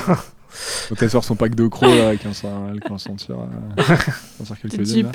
Mais ouais, j'avoue que toute cette séquence, euh, elle est pas mal du tout. Et bah, tu te rends compte aussi que, bah, que Baccarat, elle a, elle a de la peine. euh, et puis son dialogue, c'est. euh, ça fait des années que j'ai- cette boule de, de haine, euh, Mm. cette envie de. de- je suis, enfin, je suis dégoûté par ce qui s'est passé, etc. Et on me dit que finalement, c'est pas légitime et tout. Enfin, elle, met le doigt sur quelque chose qui est. euh, Ouais. qui est, euh, qui, qui- qui est cool en fait. Et, euh, et tu sens que les persos qui peuvent paraître très manichéens au début Oui. de l'histoire, euh, bah, en fait, euh, petit à petit, euh, bah, ils s'étoffent et, euh, et c'est une fresque beaucoup plus grande que ce qu'on que ce que, que, ce que nous laisse penser au tout début le récit. Et euh, Mm. quelque chose de plus profond se dessine et finalement, ça va être euh, un peu plus compliqué que ça et c'est cool. Quoi. Mais il me semble qu'en fait, ils ont toujours un peu fait ça, parce que dans Wakfu, c'est un peu pareil. Ils ont un peu des, les méchants, ils ont un peu des raisons de. Tu te dis, ah ouais, Mm. bah, c'est normal, quoi. Enfin, c'est un peu le. Oui. C'est jamais noir C'est pas ou blanc, comme Monsieur euh, Bison Ouais. dans, dans les productions qu'ils font, je trouve. dans Street Fighter. ouais. Wakfu, j'ai vu deux trois épisodes par-ci par-là, mais je, m'en- je me souviens pas du plot, rien. Je me souviens des Ok. visuels qui m'avaient un peu marqué, tout ça. J'avais trouvé ça très chouette. Il y a des méchants Euh, très mais le plot, non, parce que c'est. Ouais, parce que c'est des épisodes que j'ai pris comme ça, euh, par Ah oui. hasard à la télé, pour juste voir un peu ce que ça donnait, en fait. euh, que Ah, j'ai trouvé sympa, mais, mais du coup, j'ai pas le plot, rien, je, je me souviens pas. Je sais juste qu'il y avait euh, y a Joris dans Wakfu, Oui. et qu'il y a Papicha. Je crois Il aussi. semble aussi, mais euh, voilà, c'est comme ça que j'ai découvert euh, Joris et que j'ai voilà, que compris que c'était. euh, Mm. qui serait un peu. Enfin, qui serait dans le film. Que ce serait lui dans le film, mais. mais voilà, j'ai pas, j'ai pas les, les bails derrière, j'ai pas le, j'ai pas j'ai pas le background, quoi, j'ai pas l'histoire. Après, il me semble pas que dans le film là, il y a des rêves vraiment à Wakfu, quoi. Enfin, c'est dans le même univers, Enfin, mais. Je pense qu'il y a des refs, mais je sais pas s'il y a une Je réelle. sais pas, à l'époque, je suis vraiment. Là, je m'en souviens plus trop, mais j'avais pas remarqué quelque chose de spécial, moi, en tout cas. Mais je sais pas si c'est vraiment lié en termes d'histoire. Par contre, Oui, ça, voilà. ça, j'en sais rien. C'est- C'est ça que je Mais je plutôt. pense qu'ils ont dû en faire quelques-unes des refs. Il doit y avoir des eggs par-ci par-là. je Oui, ça, oui. Oui, ça, oui, ok, ouais. Mais pas, oui, non, pas, pas au niveau où tu veux parler. Ça, je sais pas. Ça, j'ai j'ai pas les billes, je pourrais pas me prononcer. Si, Est-ce que vous avez fait le tour pour vos séquences euh Ouais, je pense. De ouf, de ouf. Eh bien, euh, eh bien, eh bien, eh bien, moi, je vais prendre euh, une des séquences qui se déroule juste avant, euh, juste avant la tienne, Claire. Le flashback de la mort de Jolis, qui est dans le- qui se, voilà, qui se déroule, qui se déroule pas mal d'années avant. hein. donc, c'est dans le même style graphique que la séquence d'intro, qui est grave, grave chouette, que j'aime beaucoup, Ouais. qui, qui tend vers un aspect peinture animée avec moins d'images par seconde et sans ligne de contour pour délimiter les, les éléments, les éléments à l'écran, par exemple. J'aime euh, j'aime beaucoup cette proposition. Il y a le, le passé nous, nous est compté, euh, l'image est moins nette, la peinture se, se dilue comme les souvenirs que l'on garde en tête et qui s'estompent avec le temps. Oh, c'est beau. C'est beau, ouais. merci. Ouais, le, le film, il commence avec une scène comme ça aussi. Ouais. C'est ça, exactement. Tu sais bien décrire euh, Réro Romain? Moi, j'aurais juste dit c'est beau. Mais j'aurais pas su dire euh, de. Enfin, je sais pas. Mais oui, je suis d'accord avec ce que tu dis. merci, c'est c'est très gentil. Quelle poète. Mais c'est souvent, un, c'est souvent un procédé qui est utilisé hein, au cinéma d'avoir des, des images, euh, même dans le live, hein, des images animées, Oui. euh, un côté conte, un peu estampé, un Oui. peu peint, même dans, par exemple, j'avais pris l'exemple d'Harry Potter tout à l'heure quand je reparlais euh, en off, euh, où t'as ça quand ils, quand ils reviennent sur les légendes de je sais plus quel personnage dans les, euh, dans les plus. Dans les Harry Potter, dans les derniers Harry Potter, à un moment, il y, a- il y a une histoire de je sais plus quel perso qui est raconté. Il y, a- il y a cet aspect euh, animé, un peu livre et tout, là, euh, si tu te souviens. Ah oui, le, le conte des reliques de la mort? Voilà, le conte de Ray Lamar, Ouais, exactement. ouais, ouais. Bah, il y a Ouais, ces- moi, je pensais à euh, Hellboy 2, par, par exemple. Ah, par exemple, exactement aussi, ouais. C'est ce genre de procédé pour euh, te ramener un peu au conte, au passé, à l'histoire, euh, et un peu au point de vue du perso, parce que t'es jamais trop sûr des fois de ce qui se passe dans un conte. Et là, par exemple, ça fait partie des souvenirs. T'as as le point de vue euh, de l'histoire euh, globale au début du film qui se déroule quand on, quand on t'explique euh, comment s'est créé un peu l'union entre un peu Julis et, euh, et, et- et, euh, comment il s'appelle le chevalier servant? Jahash, merci. Et après, tu as le point de vue Lilith, bien bien après, durant donc, le flashback que j'évoque, qui en fait, on se rend compte que c'est pas aussi noir ou blanc que ça. Mm. Que, que l'histoire est aussi souvent écrite par les gagnants. Comme disait Booba. Exactement. Exactement. euh, voilà, bah, de toute façon, Booba, c'est lui qui m'a soufflé cette réplique à l'oreille. Hein, euh, Ouais, ouais, peux je me doute, il est là dans le salon. euh. Dites boire un thé en tant que je finis l'épisode. Euh, Les Alors vaincus moi, j'apprécie- écrivent, les vainqueurs racontent l'histoire. Plus exactement. Voilà, exactement. de la quote. Et euh, voilà, bah, moi j'apprécie le perso de Julis, euh, que ce soit son design, ses capacités, sa mise en scène. Cette séquence, je trouve, elle est tragique et elle rend bien hommage au perso. Elle gagne un peu plus de profondeur euh, dans cette histoire. Euh, en plus de ça, moi je trouve le film, euh, bah, je trouve le film beau et ces séquences de flashback sont un plus. Elles sortent un peu du lot, mais en restant homogènes avec la proposition graphique globale du film. Et ça fait des fonds d'écran très stylés et des moments euh, très touchants dans le récit. je dis ça parce que j'ai fait un screen littéralement, j'ai mis un fond d'écran. C'est vrai. vrai Ouais. oh non. Si, si, je vous montre. Ah ouais Oh, Ouais. ok. Il y a un plan qui est très chouette. euh, bah, notamment, voilà, ce que j'ai mis en fond d'écran juste à ce moment-là, c'est un plan très chouette de Lydis qui s'envole avec sa robe blanche vers l'œuf qu'elle est censée garder. Voilà. Oui, mais- Ouais, c'est la- lapsus. Hein, Lydis, Julis, elles partagent pas mal de points communs, ces deux entités. euh. Et Julis vole et il y a la ville en fait, euh, il y a la ville qui est en fond derrière, qui est dorée, qui est dans les couleurs or, dans les tons or, qui est magnifique. Du coup, euh, bah, j'ai trouvé, ce, j'ai trouvé ce- cette, cette scène super belle, donc euh, j'ai fait un petit screen et hop, euh, fond d'écran. Ah ouais. Voilà, voilà. Ok. pour la petite histoire de mon fond d'écran actuel, si ça intéresse des gens. pour revenir sur, euh, sur ce flashback, donc, donc je disais qu'il y a des moments très touchants dans, dans ce récit. Et, et d'ailleurs, parlons un peu du récit, puisque durant ce fameux flashback, dont nous avons donc. On a enfin le point de vue de Julie sur ces événements tragiques qu'on nous a contés plusieurs fois et qu'on évoque plusieurs fois dans le film.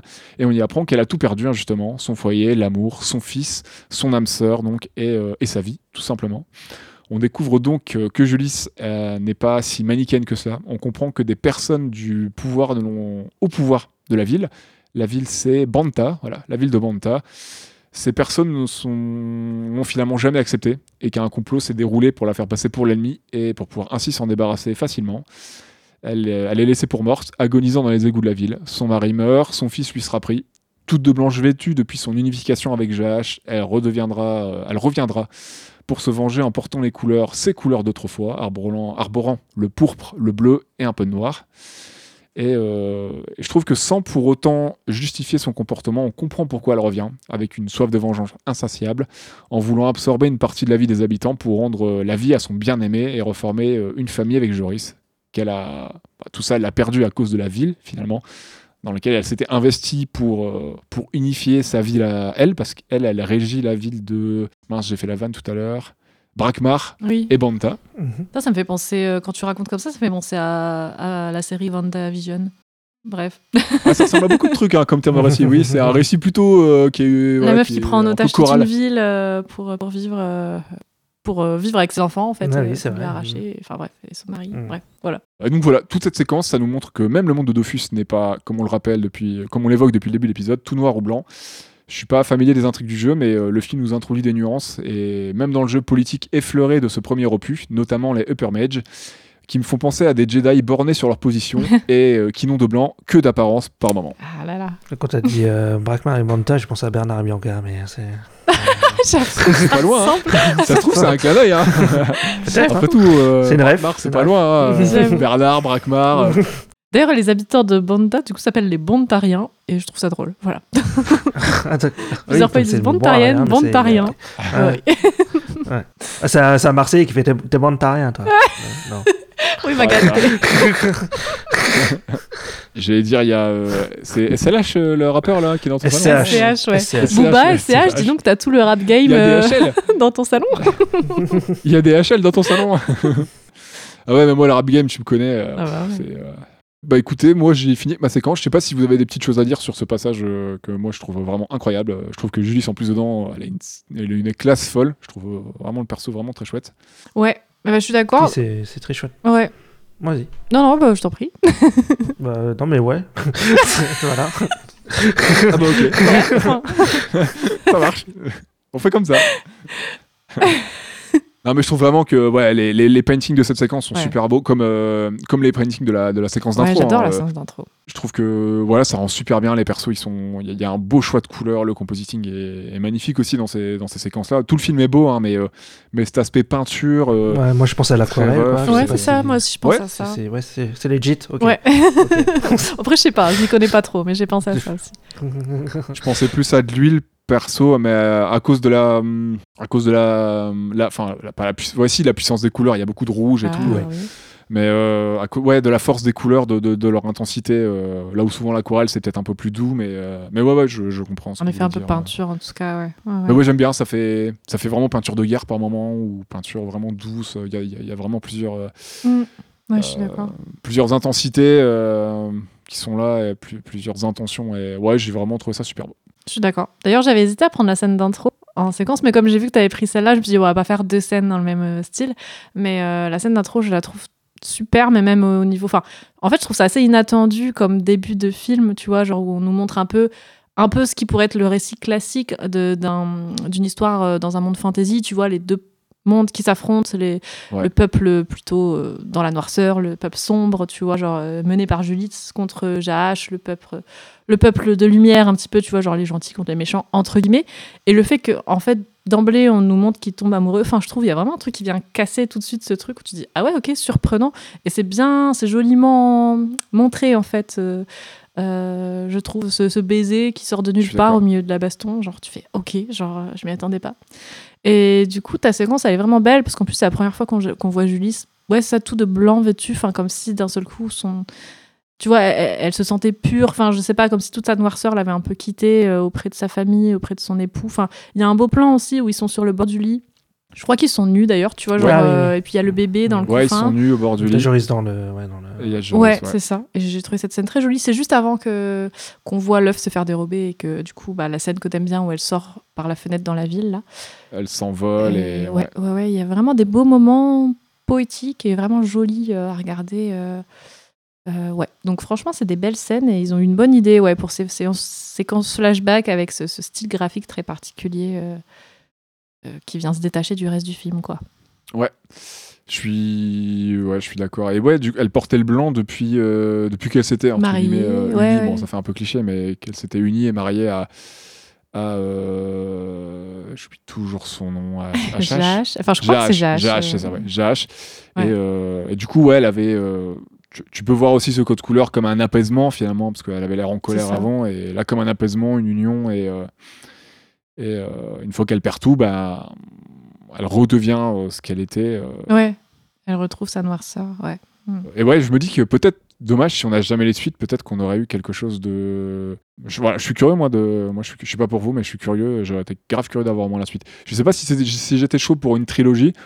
Un diptyque, moi, ça m'aurait largement convenu, mais. euh, mais j'aurais pas dit non pour, euh, pour en tout voir cas, la pour suite. une suite, euh. j'aurais pas dit non. Mais ouais. le- ouais, ouais, ouais. Bah, De toute façon, là, en plus, ça s'appelle. C'est ça qui est dommage, ça s'appelle livre 1, mais en fait, t'as jamais- t'auras jamais le livre 2. Quoi. Bah oui, Hmm, Je pense Bah ouais. euh, difficilement. hein. Ça, Mm. ça me paraît compliqué, ouais. voilà, ouais, ça fait quand même euh, pas tout à fait 10 ans, mais euh, Et ouais, ça fait 8 ans, je pense que les carottes sont cuites. ouais. Après, si un jour ils ont un projet, une, une chouette suite à proposer et qu'ils arrivent à le faire, ben, Ouais, peut-être. Hein.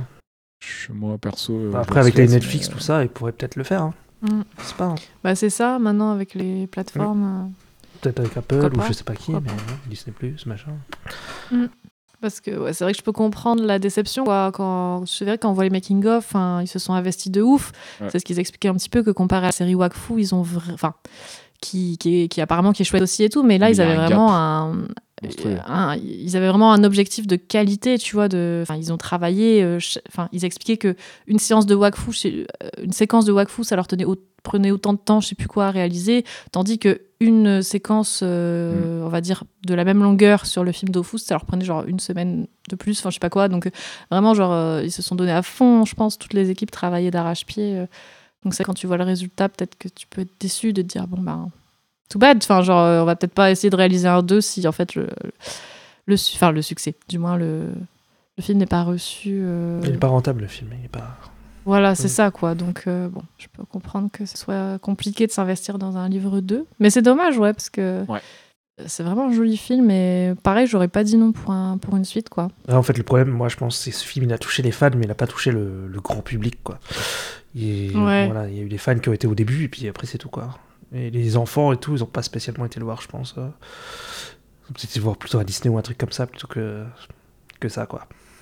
Ouais. Et c'est dommage parce que regarde, moi, dommage, hein. même je suis pas fan de Dofus et j'ai vraiment apprécié le film. Alors Ouais. peut-être que la promo n'a pas suffisamment été faite auprès du grand public ou alors du moins ça s'est Bah, pense, pour hein. je sais pas quelle raison et que tous les gens qui voyaient le film à l'affiche se disaient oh c'est juste un jeu genre enfin c'est juste un film adapté du jeu je connais pas le jeu donc je vais pas aller le voir ça va pas me parler Ouais. alors qu'en fait ben ça peut parler à tout le monde quoi c'est ça qui est dommage C'était pas assez vendeur.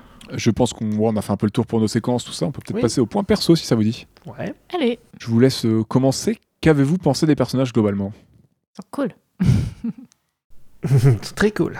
oui bah euh, Non, mais vraiment. ouais Va- vas-y c'est pardon excuse-moi moi? Non, mais. bah je sais pas Bah moi, s'il y a un truc qui m'a, je voulais en parler, parce que j'y avais- enfin, je voulais parler d'un truc, c'est, euh, je trouve l'iconisa- l'iconisation de Julie, c'est vraiment incroyable en fait. Quand elle arrive, euh, tu sais, la scène où elle arrive euh, dans la maison de, oui de Papicha là, qu'elle défonce la porte et tout. je trouve... Même quand elle arrive avant, il y a la cape qui flotte et tout. Je trouve qu'il y a vraiment un truc vraiment stylé quoi, qui est, qui, qui est vraiment, elle est menaçante et tout. euh. Il y a un truc, enfin, ouais, je sais pas, j'aime beaucoup euh, son iconisation, comment ils l'ont fait. euh. Elle est vraiment, vraiment classe quoi. Je suis d'accord. Mm.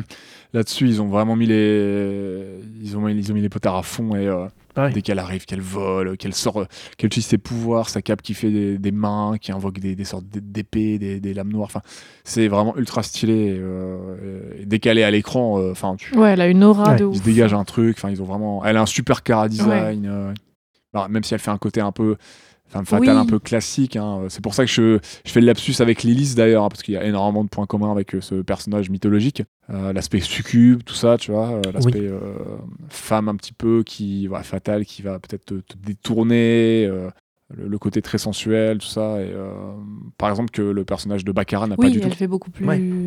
Elle sage plus candide, je dirais, quand Baccarat. Elle est beaucoup plus jeune aussi. Elle est, ouais. elle est candide, c'est un peu la, la, la mage, euh, la mage de lumière sage, Tout à fait. prude, Pas qui tant que ça, finalement. C'est même mais étonnant qu'elle se prenne une Mm. caisse, tu vois. Oui, c'est Mm. ça. Oui, mais finalement elle casse son jeu, alors que Lily se laisse exploser euh, Mm. ses sentiments et sa colère, quoi. Ouais. Non, moi, je suis d'accord. Et on voit vraiment beaucoup de personnages. D'ailleurs, j'ai trouvé ça cool. Puis ils sont tous vraiment différents pour le coup. Ils sont uniques. Ils ont chacun des personnalités et leur propre euh, histoire, en fait, avec leur propre, euh, comment dire, leur raison d'avancer, de se battre, leur complexité. Ouais. Ils ont des arcs narratifs, ouais. ouais. Ce que j'ai trouvé intéressant. Euh, Moi, j'avais un petit fait pour Lilot. Oui, Et ils sont identifiables assez Oui, facilement. parce que même Can Carcass, Oui. il a son arc narratif Absolument, dans le film, ouais, ouais, euh, ouais. à la fin, Ouais. etc. Euh, ouais, moi j'avais un petit fait pour euh, Lilot, très, que je trouve très authentique. Euh, une fidèle amie, courageuse, maligne, malicieuse, Mm. pleine de vie et pleine d'attachement pour Joris. D'ailleurs, J'ai pas pu m'empêcher d'y penser, mais puisqu'on est dans les références à FMA, pour ceux qui se rappellent, genre Lilot, c'est un peu une Nina réussie finalement. mais bon, je, je troll, c'était c'était un peu la, séquence trauma de FMA. Ah, c'est la petite fille. euh, Ouais, c'est la chimère.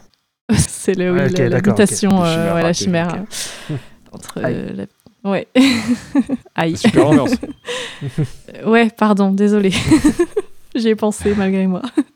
En fait, globalement, ils ont des personnages féminins euh, assez Déjà- forts, hauts en couleur, euh, qui viennent. Il y a beaucoup de personnages l'écran, je féminins trouve, déjà. hein. Ouais. Déjà, on peut le noter, il y en a Ouais. trois. Il y en a trois et qui ont vraiment une belle part dans l'histoire. Ouais. Elles ont chacun, comme on disait, leur arc narratif. Elles sont très différentes les unes des autres. Et elles sont pas réduites, je trouve, à ce qu'on pourrait. Enfin, tu vois, genre, on pourrait. euh, Comme tu disais, il y a Julie qui pourrait être. Comment dire, cantonnée à ce- cette idée de la femme fatale, la femme vengeresse, etc. Mais en fait, on se rend compte que c'est beaucoup plus nuancé que ça et elle a, une profondeur de ouf, ce personnage. Comme Baccarat et comme Lilot, finalement, qui est dans un autre genre aussi. euh, euh, voilà juste la, la petite copine très très très attachante très enfin très très courageuse pour autant euh, très intrépide j'aime beaucoup les cara aussi je les trouve vraiment cool Judith clairement elle perce l'écran moi je trouve en effet dès qu'elle arrive quelque part euh, les scènes de combat et tout elles sont vraiment Ouais. vraiment trop classe la scène euh, contre Papicha dans la baraque elle est elle est trop cool, quoi. Franchement, ils ont trouvé plein d'astuces en plus super Des sympas. On voit euh, Kérubim sortir de plein. de- Enfin, on voit qu'il fait un avec sa maison aussi, puisque la maison est une entité vivante. Qui s'appelle Louis, si je dis pas de conneries. Et du coup, on voit qu'il y a un jeu, il rentre dans des, dans des coffres, il ressort de l'autre côté. Enfin, il y a un truc vraiment cool comme ça où Julie, elle sait plus trop regarder. En fait, enfin, il y a vraiment une vraie tension quoi, dans ce combat. Et finalement, ouais, chaque personnage est un peu capable du pire et du meilleur, et c'est ça qui est intéressant. euh, comme tu dis, à Baccarat, cette figure d'ange un petit peu qui sera poussée aussi au pire finalement. Enfin, elle aurait pu commettre le pire, comme on disait tout à l'heure. Ouais, je l'aime beaucoup aussi et j'aime bien son cara design Oui. euh, avec ses Ses oreilles, petites son nez, tout oreilles, ça. euh, euh. ouais, ouais. Puis, et puis ça change aussi, on n'est pas dans. Elle me faisait penser à un personnage de manga d'ailleurs. euh, Comment il s'appelait Ouais, mais tu vois, ça évoque beaucoup le manga Un sur pas mal de shoujo. points, mais euh, ils, ont vraiment leur identité un peu. C'est pas des persos juste de manga avec le fameux nez et tout. Là, ils ont vraiment. euh, Oui, c'est pas tous le même visage. ont Ouais, un ouais, nez, ouais. euh, pour certains, ils ont. Comment il s'appelait ce shoujo Ils ont vraiment des formes de visage variées, divers, avec leurs traits qui leur sont Ouais. vraiment propres. Et, euh, et du coup, ils sont vraiment identifiables. même, ils ont un style Ouais. Ils ont, un style- ils ont vraiment un style à eux. Mais qui est quand même très inspiré de l'animation. Oui, oui, Voilà. oui, de ouf. C'est très inspiré, on est d'accord, mais, euh, Mm, ouais. mais, mais tu, tu vois que je- les, les personnages sortent du lot quand même. Oui, carrément, carrément. Euh, du coup, qu'est-ce que j'avais noté? Ouais, ouais, Baccarat, personnage intéressant. Euh, oui, parce qu'elle a un côté sombre, elle est rongée, en fait, finalement, elle aussi, par la colère, la vengeance. Mais elle est pleine de bon vouloir, elle vivra une grosse désillusion, donc, euh, qui va la mener à boire comme un, comme un pot. Euh, mais elle est finalement elle est forte, elle est courageuse, elle a du répondant, elle est pas juste réduite par exemple, tu vois, elle pourrait être réduite au love interest de, de, de, de Cannes, euh, genre en mode ah, elle est belle, mais c'est tout. Non, en fait, tu vois, elle a vraiment un caractère de ouf, elle, le- elle le remballe à plusieurs moments. Et ça, C'est plutôt cool. Khan qui est son love interest. limite. Ouais, c'est ça, qui finit par devenir euh, éventuellement. euh, elle se laisse parfois ouais, voilà, émoustiller, mais finalement, elle reste quand même plutôt droite dans ses pompes jusqu'à la fin. Enfin, moi, je trouve Baccarat aussi, elle est cool. Ouais, elle, elle maîtrise la situation, elle reste, euh, elle Ouais, reste de ouf. ça, ouais. De ouf. Et même le héros est chouette, parce que moi, j'ai parfois j'ai un petit peu de mal avec les héros, mais là, je le trouve plutôt cool parce que je- il est bien écrit, Joris. Je trouve qu'il en fait pas des caisses et il a pas forcément de ouf ce syndrome du héros obstiné qui fonce dans le tas. Il a un petit peu un côté comme ça, mais finalement, il a aussi un côté persévérant, déterminé. Et ils ont réussi à lui construire une personnalité, une personnalité plus nuancée, en fait.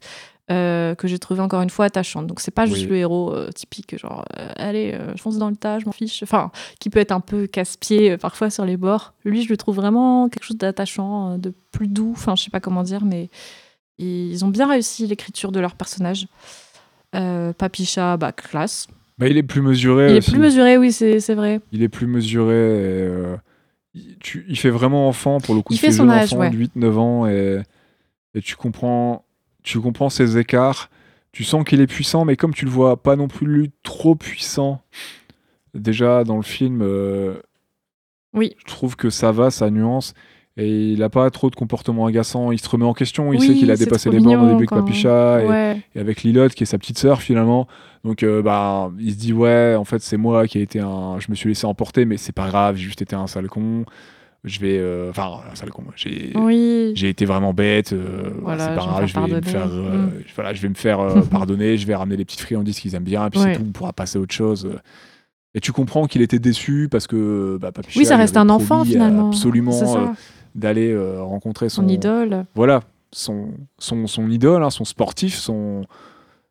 Et que finalement, bah, lui, il avait fait tout ce qu'il devait faire, il était OK, droit dans ses bottes, et finalement, ah bah non, il y a un imprévu, Papicha, il te dit pas c'est quoi parce qu'il peut pas dire quoi, et finalement, c'est annulé, et tu sens sa Mhm. déception, quoi. Ouais, c'est ouf. Mais tu ça. comprends, t'es pas en mode, ah, mais quel blaireau ce gamin, non, tu Non, de ouf. Ah. C'est pas un mauvais gosse, quoi. Ouais, Ouais. c'est ça. Il Non, réagit de manière normale, finalement. Euh. C'était son rêve et tout, quoi. Ouais. J'étais même plus du côté de Joris que du côté du chat. Bah oui. Enfin, C'est vrai. voilà. tu te mets à sa place, tu te dis bah ouais, je comprends, moi aussi je serais déçu. c'est surtout qu'il comprend pas, il comprend pas vraiment pourquoi euh, Ouais. que Papicha n'a pas encore eu l'occasion de lui expliquer. Puis après, il fait quand même un geste, il va acheter des croquettes et des. Voilà, Et alors, un petit os. oui, c'est mignon, c'est mignon. Non, franchement, ouais, c'est c'est un personnage très chouette. Globalement, ils sont tous chouettes en fait. Enfin, Papicha, il est trop classe. Son frère Hacham, moi, il m'a Ouais. beaucoup touché. Son arc narratif m'a touché. Euh, Il y a juste Khan qui est grave relou, comme on disait. Mais finalement, moi, je trouve qu'il avait été écrit un peu dans ce but. Il tape sur les nerfs et finalement, euh, il aide parfois, malgré Mm. lui, à dédramatiser certaines scènes, puisque finalement, ça mène à des scènes un petit peu ridicules, un petit peu cocasses, qui, qui parfois font marrer, enfin, qui, qui viennent apporter un peu de légèreté parfois, même si c'est vraiment un gros relou, je suis d'accord. Euh, moi, je l'ai plus vu en tant que tel et je me suis pas dit genre ah, il réussi à, à conquérir Baccarat, tu vois. Moi, je, je l'ai juste vu se faire un petit peu remettre à sa place tout du long. Alors oui, parfois elle est un peu séduite malgré elle, mais finalement, avec la scène post-générique, ça m'a fait marrer en mode euh, non, mais en fait, euh, pas du tout. Je croyais que j'allais mourir, donc j'ai dit oui, mais en vrai, je vais jamais aller un date avec toi. Et du coup, j'ai trouvé ça drôle. euh, Genre, ah, finalement, ça va. elle revient à la raison. Après, il y a des moments où je trouve que son humour marche quand même hein, quand il soulève la, la, la, Oui, la partie va. du la, Ah la, oui. la partie de la, la, la grosse partie Le du toit rocher. en pierre qui Oui, s'est que- Et qu'il a pas euh, c'est un gros oui, non Julius qui est en mode premier degré, waouh, vous êtes trop fort. euh. Oui. Alors que Baccarat, littéralement, après, enlève une Ouais. pierre de 1000 tonnes de, de- qui est écrasée à Cham. Et elle, pour le coup, c'est vraiment elle qui réalise euh, ce- Alors que c'est voilà, un gros cet escroc, exploit. quoi. Grâce à la magie, mais c'est une magicienne, c'est OK. Que lui, non, c'est juste un gros, un gros naze qui, qui est juste dans les apparences. Et, et voilà, c'est tout, quoi. Mais voilà, il y a des moments où quand même, voilà, ça fait, ça fait comme un petit peu mouche et euh, avec le, le décalage qu'il a avec, euh, avec Joris. et- Ouais, il a quand même une évolution à la fin, voilà. Avec Marlene, là, il, il devient plus sympa et tout, alors qu'à la base, il le, il le traite comme une merde au tout début et tout, là. Donc, De- euh, bon, il, a, il a devient un peu plus sympa à la fin, euh, euh, Khan. Mais euh, bon, c'est juste la morale qu'il amène. Moi, Même je suis en si, mode, du coup, ouais. c'est... Ouais. Ouais. C'est un peu gâché dans la scène post-générique aussi, du coup, parce que, Oui. pareil, il lui dit, euh, genre, mais non, jamais. machin oui, c'est vrai, ouais. C'est vrai. Je me dis, bon, c'est dommage de- d'essayer de. oui. Bon. On a cru que peut-être il avait genre une once d'émotion, ça y est, il s'était rendu compte que peut-être, voilà, c'est bien d'être humain parfois. En fait, non, ça reste un gros connard. bon, bah, c'est ok. Moi, j'aime notamment euh, beaucoup la, la- la première escarmouche entre Baccarat et, et Julis, euh, bah, qui est dans la maison de, de, de Papicha, là, quand, euh, quand ça s'affronte Ah pour oui. la première fois et que et Baccarat sort son, une sorte d'épée de lumière après avoir balancé des, des, des- des orbes magiques, des sphères magiques, et d'un coup, elle sort une épée, euh, une lame, et je me dis, oh, Ouais. c'est trop classe. Bon, elle est stoppée net trois secondes après. hein. Il y a un gros écart de niveau entre les deux personnages, mais euh, j'aime beaucoup cette va, petite quoi. séquence. Elle est trop stylée, Ouais, il se passe un truc vraiment bien, et tu fais, ok, d'accord, ça déconne pas, on n'est pas là pour. euh, ils sont en n'est pas là pour coller les gommettes, euh, ça, ça va être stylé. Et, Et les meufs non plus. Et c'est cool. C'est pas de la poudre de perlimpinpin. je pense qu'on va passer les thématiques parce que on les a déjà bien abordées en vrai. Je pense qu'on a fait le tour pour les persos. Oui. On peut parler vite fait de d'une des thématiques Oui. qu'on a assez peu abordées. C'est l'amour. Euh, Claire voulait nous, nous Ah parler. non, mais je trouve ça bien de. Claire va nous parler de love. Je suis fier d'avoir dans la... Pardon. Quoi Les poétiques lovers, vous connaissez pas Ah non Ah, Je suis fier d'avoir ton love. Et toi, Oh. hein oh, merde. Pas mal. Mais ouais, parlons de love un petit peu, hein, parce qu'il n'y a pas que la Il y a bagarre, hein, il y a aussi le love hein, dans Il y a l'histoire. aussi le love et sous toutes ses formes. Donc euh, il y a le love romantique, familial, relationnel, amical, universel. Je trouve que le film il sait nous montrer que l'amour c'est pas juste une romance sur fond de guitare sèche sous la pluie. Ah, Des fois, la guitare sèche, c'est autrement bien plus complexe, parfois sombre. c'est vrai, c'est vrai. Des fois c'est pas, déplaisant non plus, mais hein. c'est pas que ça.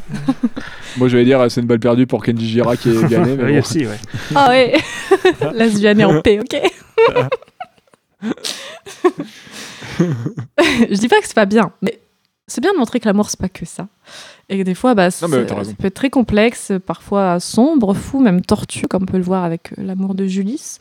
Euh, il est parfois inexplicable, il s'impose de lui-même, parfois subtil, parfois pas du tout. Euh, voilà, euh, Cannes CF, représente quoi. euh, les nouilles en slip de Cannes. Exactement. Euh, il est un sentiment qui nous touche tous d'une manière ou d'une autre. Et finalement, c'est pas que les gentils, hein, hashtag guillemets, quoi, qui le ressentent et le partagent. C'est pour ça qu'il existe sous plein de formes différentes. Et je trouve que le film l'aborde bien, finalement. On pourrait même dire que c'est un film qui parle d'amour. Enfin, moi, je trouve, sous toutes Ouais. ses formes et de manière globale et complexe. Et j'ai aimé ça. Parce que moi, j'aime bien l'amour. Voilà.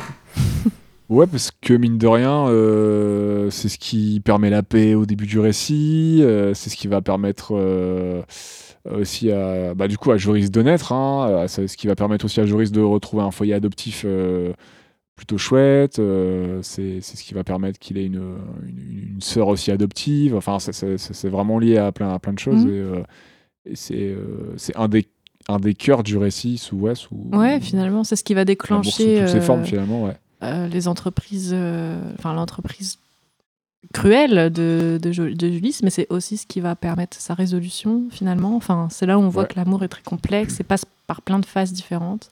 Bien sûr, là, ça prend des proportions énormes. On est dans un monde de fantasy, Oui. tout ça, mais je trouve ça chouette de, de l'amener comme ça. C'est bien utilisé, c'est euh, c'est polyforme, c'est polymorphe. On va plutôt dire polymorphe, polyforme. C'est l'amour. Et ouais, non, c'est euh, ça fait partie, je trouve, des, euh, des thématiques bien abordées dans le film. Pas juste euh, on a calé de l'amour et euh, là c'est bien utilisé, c'est bien ancré dans le, dans le Oui. récit. Et, et ouais, bon, pff, voilà, je pense que j'ai rien d'autre à ajouter globalement. Je vais broder dans les anciens. L'amour et la famille, c'est le, le principal Ça le sent. de ce film. Oui. C'est le sang. Le JCLS. ouais, on peut- Exactement. Bah, sur ce, on va passer à, à la partie technique et anime. J'aurais pas mieux pour Ah, conclure là, cette, cette thématique. Un band organisé. Alors, si je ne me trompe pas, si j'ai bien euh, checké les making-of et euh, si mes yeux ne me jouent pas de tour, euh, si j'ai. Bon, après, j'ai fait que les infos que j'avais. hein, Mhm. euh, le film euh, serait en complète anime 2D, donc traditionnel, bon, en numérique, mais traditionnel. Je crois avoir vu TV Paint passer dans les making-of. J'ai vu des trucs en 3D, moi. T'as hein. vu des éléments 3D Parce que Ah moi, je oui. crois que je crois qu'il y a de la simulation, un peu de la fausse 3D, tout ça, mais je me souviens Je pas avoir vu d'éléments vous 3D. En tout cas, il y en a très peu, je crois, si c'est le cas. Il y a un moment où ça tourne autour du Colisée, là. Enfin, autour du stade. Ouais. Je sais pas si c'est Euh, Ouais, la- possible.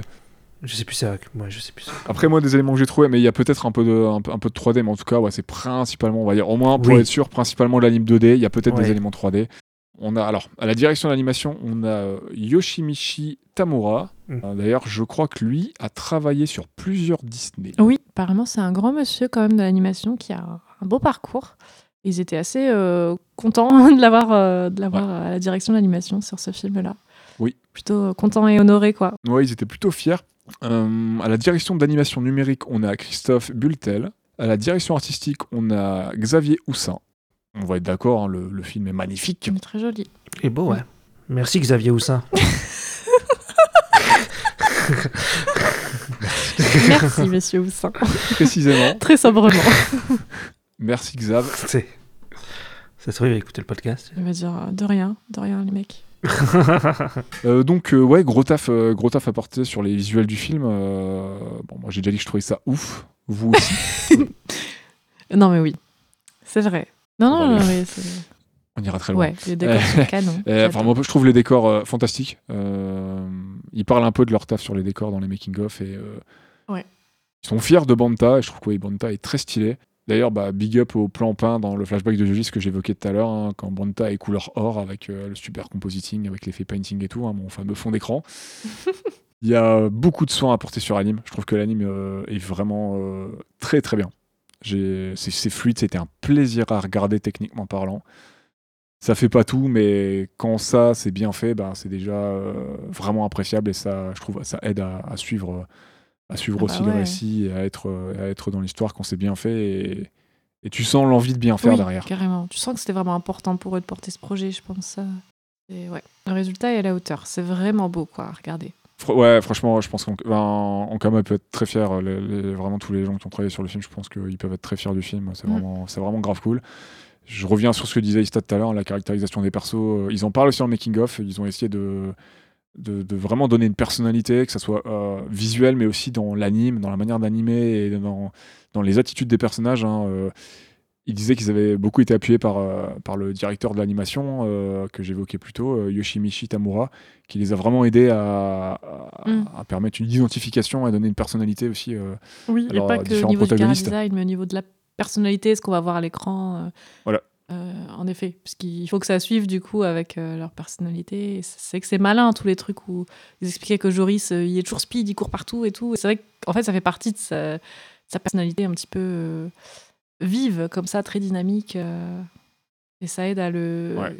pour nous à le caractériser en tant que tel, de voir comment il fonctionne, comment il bouge, comment voilà, comment il réagit dans l'univers, quoi. Et c'est vrai que ça marche parce que ben, je trouve Ouais. que bah, chaque perso est facilement identifiable.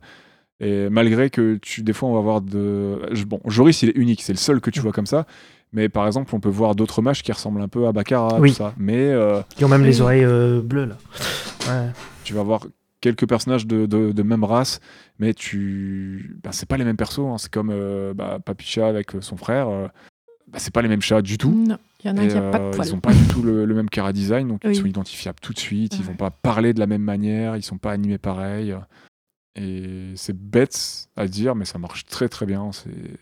Quand on, y- quand on nous le dit, quand on y pense, on se dit oui, c'est évident, mais voilà, c'est c'est agréable à regarder. et on sent que le film est ambitieux visuellement, il- le, réussi- le, le pari est réussi, je trouve. Et, euh, et pour finir, un autre bon point, même si je l'ai déjà un peu évoqué, c'est le Ouais, compositing. L'utilisation de la lumière euh, est vraiment bien. Il y a une très belle intégration des personnages dans le décor. La composition, elle est unie. Les personnages ne détonnent pas avec le fond. Ça aussi, euh, ils ont, ils ont insisté, ils insistent un, un petit- un tout petit peu là-dessus dans le making of. Ils disent que ça a été important ouais. pour eux. Ils étaient contents d'avoir réussi à intégrer les personnages. C'est pas toujours facile. Mhm. Je sais pas c'est quoi le budget du film exactement, mais, euh, c'est bien. Ça, ça a l'air d'avoir bien été utilisé et le film, euh, il te ment pas sur ses intentions et euh, c'est propre. Et, euh, moi, j'en ai eu, j'en ai eu pour euh, plein les mirettes. Ah, super propre là. Il y a rien à dire. hein. Non, c'était vraiment très très agréable à suivre. Ouais. En termes de références et d'influence, Il on en a. déjà cité pas mal. Ouais. Il y en a, voilà, on disait un peu plus tôt. euh, Non mais Baccarat fait vraiment le, le truc Sailor Moon à un moment quand Ouais. le rêve là, du dragon. J'y ai pensé euh, direct, là. C'est vraiment, C'est cool. c'est complètement la tran- transformation Ouais. Sailor Moon. quoi. Pour les, les rêves voilà, les plus connus, on a encore, donc, euh, comme tu évoquais plus tôt, on a du Senseiya, on peut penser à du, du Naruto, euh, tous les mythes un peu fondateurs euh, qui font appel à un équilibre entre le, le bien et le mal, Mm. euh, le mythe de Lilith, hein, avec. euh, Après j'ai envie de dire qu'il y a aussi un peu à côté Heroic Fantasy. Ouais, Oui, bien sûr, ouais, c'est vrai. Tu vois? ouais, ouais, complètement. ouais, ouais, ouais. Mm. On, peut, on peut y voir ça aussi. On a aussi Mm. du, du- du Star Wars, euh, aussi simple euh, que ça en termes de, de références de pop culture. On disait Dragon Ball, enfin, énormément de choses. euh, Pas très lié à la cult- culture japonaise aussi, c'est vrai.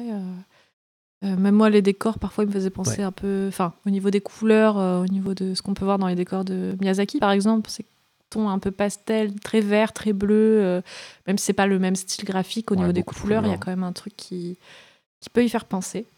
Donc, euh, c'est large, ça brasse beaucoup de références et c'est top, du coup. C'est top. Oui, beaucoup. J'avais pas tout, j'ai pas, ça m'a pas forcément parasité, mais c'est vrai qu'il y a énormément, énormément de références et euh, je sais pas, c'est, qu'il y, a- il y a des moments, c'est peut-être, euh, Tu crois Ouais, je trouve pas que ça dérange tellement, mais euh, ça m'a pas dérangé, mais c'est vrai que si t'as toute, si t'as une bonne partie des rêves, ça peut peut-être te sauter aux yeux, te dire ah ouais, bah ça Mm. c'est ça, ça c'est ça. Bah après, tu si t'as une bonne Ah partie oui, des rêves, c'est que ok. généralement c'est des œuvres que t'apprécies, donc ça peut faire plaisir ou marrer, tu vois, de voir euh, comme à la transition de Baccarat euh, qui fait penser à Sailor Moon. En vrai, c'est c'est un petit clin d'œil, quoi, Ouais. mais je trouve ça rigolo finalement. Enfin, enfin peut-être après, j'avais pas toutes les rêves, donc ça m'a pas paru too much, mais c'est vrai que si tu les as toutes, peut-être que tu dis, ah, enfin, je sais pas, je sais pas trop, mais moi ça m'a pas dérangé en tant que tel, en tout cas. je pense pas, non, ça, ça va. Ça m'a pas dérangé en soi, mais c'est vrai qu'à un moment la petite ref à Star Wars, je me suis dit bon c'est bon les gars, on a compris. Le c'est Star Wars. Mais tu sais que j'ai pas pensé non plus. Mais ça, je l'ai pas eu, moi, Quand vois. il l'a dit, je fais, ah oui, euh, oui. Euh, Avec le robot oiseau là, ils font une cote à euh, euh, je suis euh, Ben Kenobi, euh, venez m'aider dans Star Wars épisode 4, tu sais. Ah oui, R2, ok. il a oui. le Ah oui, message oui. que- Oui, c'est vrai, j'y ai même Ouais, pas pensé, mais ça oui, cite littéralement le film. euh, Mais j'y ai pas pensé non plus sur le coup. Après, c'est un truc tellement qu'on a revu 50 fois que je me suis Ok, les gars, on l'a. Ok, d'accord. Bon, après, on peut peut-être leur passer ça, ça va. Mais c'est pas, un- c'est pas un défaut. Je pinaille, je pinaille. Mais ouais, voilà, globalement, c'est vraiment multi-référencé. Il y a énormément de choses et je pense qu'il y en aura pour tous les goûts. Et, et si on est féru de Mm. Culture japonaise, je dirais, de pop culture japonaise de ces 30-40 dernières années, on sera peut-être même 50 par moment, on sera bien servi. Quoi. Pour terminer, la, la musique. La musique. La là. composition Ouais. médi- me- médicale. Oh là là. la composition musicale. Pff, Je sais pas où je vais avec tout ça. On la doit à Guillaume Houzé, qui est un compositeur français connu pour son travail sur la série Wakfu ou Moutafukaz le film. La BO a été orchestrée par Laurent Juillet et jouée par l'Orchestre National de Lille. Ça, ça avait Oh. fait un peu de bruit aussi. Ils en avaient parlé un petit peu à Lille de, de cet événement. Ah bah, tu m'étonnes. Et aussi euh, joué par euh, le, le Star Pop Orchestra, dirigé par Julien Leroy, qui est un orchestre euh, qui est, c'est, c'est assez récent, je crois que ça a une bonne grosse dizaine d'années, euh, peut-être 15 ans, euh, qui est spécialisé dans des, je crois, des concerts de, de, pop, de musique de pop culture, du coup. Ok, stylé. Ok. Et qu'avez-vous pensé de, la composition du film, la composition musicale du film? Perso, j'ai trouvé chouette. En vrai, euh, j'ai trouvé bien, bien timé, bien rythmé. Parce que je trouve qu'ils savent quand, comment dire, ils savent quand bien souligner les moments euh, avec une musique forte, épique, ou plus douce, ou plus combative durant les scènes de combat. Ou au contraire, quand s'effacer pour ne laisser que l'émotion pure du moment. Par exemple, moi, les moments de silence, ils m'ont vraiment marqué et je trouve ça bien que ça fasse partie aussi de la BO parce que je trouve ça très malin, en fait, de savoir quand accentuer ou non la puissance du coup émotionnelle des- de certaines scènes avec la musique ou avec des silences. Et globalement, j'ai trouvé que c'était, comme tu aimes bien dire, de bonne facture.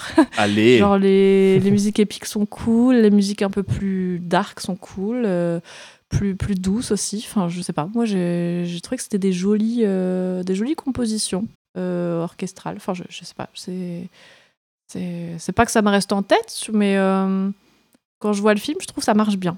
Ça marche bien et voilà. Bah, je suis d'accord. Moi, j'ai bien aimé la, la musique durant le film. J'ai trouvé ça très chouette. Il n'y a pas de morceaux qui m'ont marqué. j'a- J'avais pas de morceaux en tête après avoir terminé le film. Euh, mais en réécoutant la BO, euh, c'était plutôt agréable. Je l'ai encore en fond, là, euh, vraiment en, en filet sonore pour, pour, pour l'écoute du podcast. Je l'ai réécouté un peu cet après-midi. Il y a 28 morceaux, hein, Guillaume Ouzé, il a été productif, hein, la vache. Je la trouve très sympa. Il y a, il y a- il y a vraiment des, des morceaux, euh, il y a des morceaux épiques, euh, des morceaux enjoués, des morceaux un peu plus euh, mélancoliques. il, y a- il y en a vraiment pour toutes les panels émotionnels, pour tout le, ouais, c'est ça, pour toute la palette plutôt, pas le panel, mais toute la palette émotionnelle. Il y a quand même des, euh, des petits thèmes qui reviennent régulièrement. Et à force de les écouter, tu, Ah peux, tu peux les avoir en tête, qui est plutôt sympa. Euh, je crois qu'il y a un thème, euh, le, le thème de Julie, je crois, quand il revient, il est, il est très cool. Ouais, bah globalement, voilà, j'ai pas la musique en tête forcément en dehors du film, mais c'était sympathique de, de- de réécouter, de, de- de réécouter euh, la- l'album, euh, toute la compo, toute la BO euh, en dehors du film, et je pense que je la réécouterai un peu pour voir, pour. Je l'ai pas des masses écouté, je l'ai beaucoup moins en tête que d'autres BO que j'avais déjà pas mal écouté euh, de certains films qu'on avait déjà fait dans le podcast, hein, donc. euh, mais euh, je pense que je pourrais la réécouter avec plaisir et je, peux, je pourrais très bien la mettre dans, dans ma, dans une petite playlist que j'écouterai de temps en temps. franchement, sans aucun souci. Ouais, très très sympa. Ça me donne même envie du coup de Oh, réécouter la, la BO de Moutafoukaz que Ah j'avais oui. jamais réécouté, jamais réécouté après avoir vu le film. Je me dis que peut-être il y a peut-être des, des- des choses qui vont me parler et me dire ah ouais ça c'était chouette et tout. Et, Moi, je me souviens plus non plus. Enfin, globalement du film, puisqu'on l'a vu il y a longtemps. Mais faudrait, faudrait que je le revoie à l'occasion. Euh, toi Ista Bah moi, j'ai pas grand chose à ajouter en fait. Pour moi, ça peut faire un peu la même chose. En fait, j'ai pas vraiment de thèmes qui me sont ressortis là. Je me souviens plus du tout de la musique en vrai. sur le coup. Mais il me semble qu'elle était plutôt fonctionnelle. Elle marchait bien sur les moments épiques, sur les moments tristes et tout. euh, Ça marchait bien dans le Ouais, film, mais euh, en dehors du film, j'ai j'ai rien retenu en vrai. Après, il y a beaucoup de zik aussi. Il y a pas forcément. Il y, a- il y a certains films où il y a un thème qui va revenir régulièrement. Du coup, tu Ouais, vas te dire. il y, a des thèmes très variés. Ouais, et là, il y a pas moment, ça. Je suis d'accord. T'as pas cette musique euh, qui revient. euh, ouais. Il y a quelques moments qui reviennent comme ça, qui se répètent dans le film comme un, bah, comme un refrain, mais, euh, mais ouais, comme il y a beaucoup de Mm. morceaux divers et variés, c'est vrai qu'il y a peut-être aussi. euh, c'est assez, assez dense musicalement, je trouve. Mais, euh, mais ouais, je suis d'accord. ouais. Très, euh, très fonctionnel, ça marche très bien dans le film. Et, euh, et ouais, il y a des séquences qui, qui Ouais, déboîtent. euh. Ouais. Il n'y a pas de faute de goût ou quoi, tu vois. C'est c'est- tout, tout va très bien, mais il n'y a, pas de- y a pas de truc qui ressort non plus. Qui... Enfin, j'ai pas l'impression que ce soit ultra original non plus. Ouais, il n'y a pas Take On Me dans le film, quoi. C'est ça que je veux dire. Petit ref, un film récent. Euh, non, non. Il Voilà. n'y a pas un Need de Hero, il n'y a pas non plus. Ouais, ce genre de truc, quoi. Voilà, tu rien à foutre là, mais. Ouais. euh, voilà. Mettre là. Histoire de bien, bien, bien casser euh, le. la- la- voilà, Ah, Need de spectateur Hero, elle est dans trois films là récents. Ah euh, ouais, ces carrément. derniers mois. L'enfer. Euh, ouais. faut interdire cette musique. Shaz- faut. Shazam, Mario et Tetris. Voilà. Ok, genre ils se sont passés le mot, ça se passe comme. Il y avait qu'une, il y avait qu'une chanson de dispo, Je sais pas. C'est très, j'avoue. c'est très étrange. Je trouve ça un peu bête. Moi, ça me parle pas. C'est pas un truc que j'aime bien. J'aurais une genre de zik dans, dans, bah, dans là dans Dofus. Je trouve que ça aurait. Ah bah oui, casser le délire, entre, quoi. euh, entre les autres Très chansons, étrange. enfin beaucoup plus euh, orchestrales. euh, euh, Enfin, ça, aurait- ça aurait été trop bizarre. Enfin, à part pour souligner un moment rigolo ou quoi que ce soit, mais euh, Je pense qu'on a fait le tour pour le film avant qu'on on digresse déjà un peu trop. Quelque chose à ajouter? bah, bon appétit. N'importe quoi. bon appétit. N'hésitez pas à vous abonner et à partager euh, nos épisodes, notre podcast sur les différents réseaux sociaux. Vous pouvez nous suivre euh, sur, via ad Stop Motion Pod sur Twitter, Instagram et Facebook. Vous pouvez également nous suivre, euh, nous suivre, nous suivre, nous su- C'est bon, c'est la, la débandade ce soir. Vous pouvez également nous soutenir en nous mettant 5 étoiles sur Apple Podcast et Spotify. Le prochain épisode du thème et troisième épisode du thème Pixel Art, ça n'a pas changé. On va pas, pas. vous le dire puisque nous Non, non. ne savons pas nous-mêmes. Enfin, on a toujours le choix entre entre Fate, entre entre quelque entre- chose. Et Pokémon. On va Pokémon. rappeler Pokémon le film, le premier donc euh, The Movie Mewtwo contre-attaque. qui en 98 voilà Et exactement. Sous-titré euh, Mewtwo contre-attaque en France. Et le film, et le film, et le film, et le film. Fast Day Night, Evansfield, Prejudice of the Masha Flowers. Oh, pas mal. Eh, presque. eh, pas loin, pas loin. Euh, Donc on va le rappeler, Ouais. donc Fate Stay Night, Heavensfield, I, Presage Flower, donc voilà c'est ça, sorti en 2017. Donc toujours le choix entre ces deux films. On laisse encore quelques temps courir Allez, le vote. Il y a eu assez peu de votes Allez, pour l'instant, donc on va, laisser, euh, on va le laisser courir un peu. N'hésitez pas à aller voter euh, si vous avez une préférence pour l'un des deux. C'est gratuit, c'est ouvert à tout le monde. On va remettre, on va reposter les liens pour le vote qui sont sur YouTube. Ils vont être sous l'épisode sur, euh, sur SoundCloud. Je sais pas si ça sera sur Spotify, il faudra qu'on vérifie. Peut-être qu'on va le remettre sur Twitter, etc. Voilà, donc euh, n'hésitez vraiment pas. Et n'hésitez pas aussi à aller faire un petit tour du côté Ultimate, notre émission sur les séries d'animation. C'était cool de découvrir Dofus, c'était chouette. Oui. Je pense que les copains en valident tous le film. C'est validé. C'est Eh validé. bien, merci de nous avoir écoutés. Faites gaffe à vos nouilles dans vos Ça fait penser à pantalons. Kung Fu Panda. Bonne partie de bouffe-tout. De, Euh, de bouffe ball, Non, ouais. de bouffe-tout, de à ceux qui. Bourbol. Et de Dofus à, à ceux, à ceux qui vont en faire. Et on se dit à très vite et ciao ciao. Ciao. Ciao à Bunga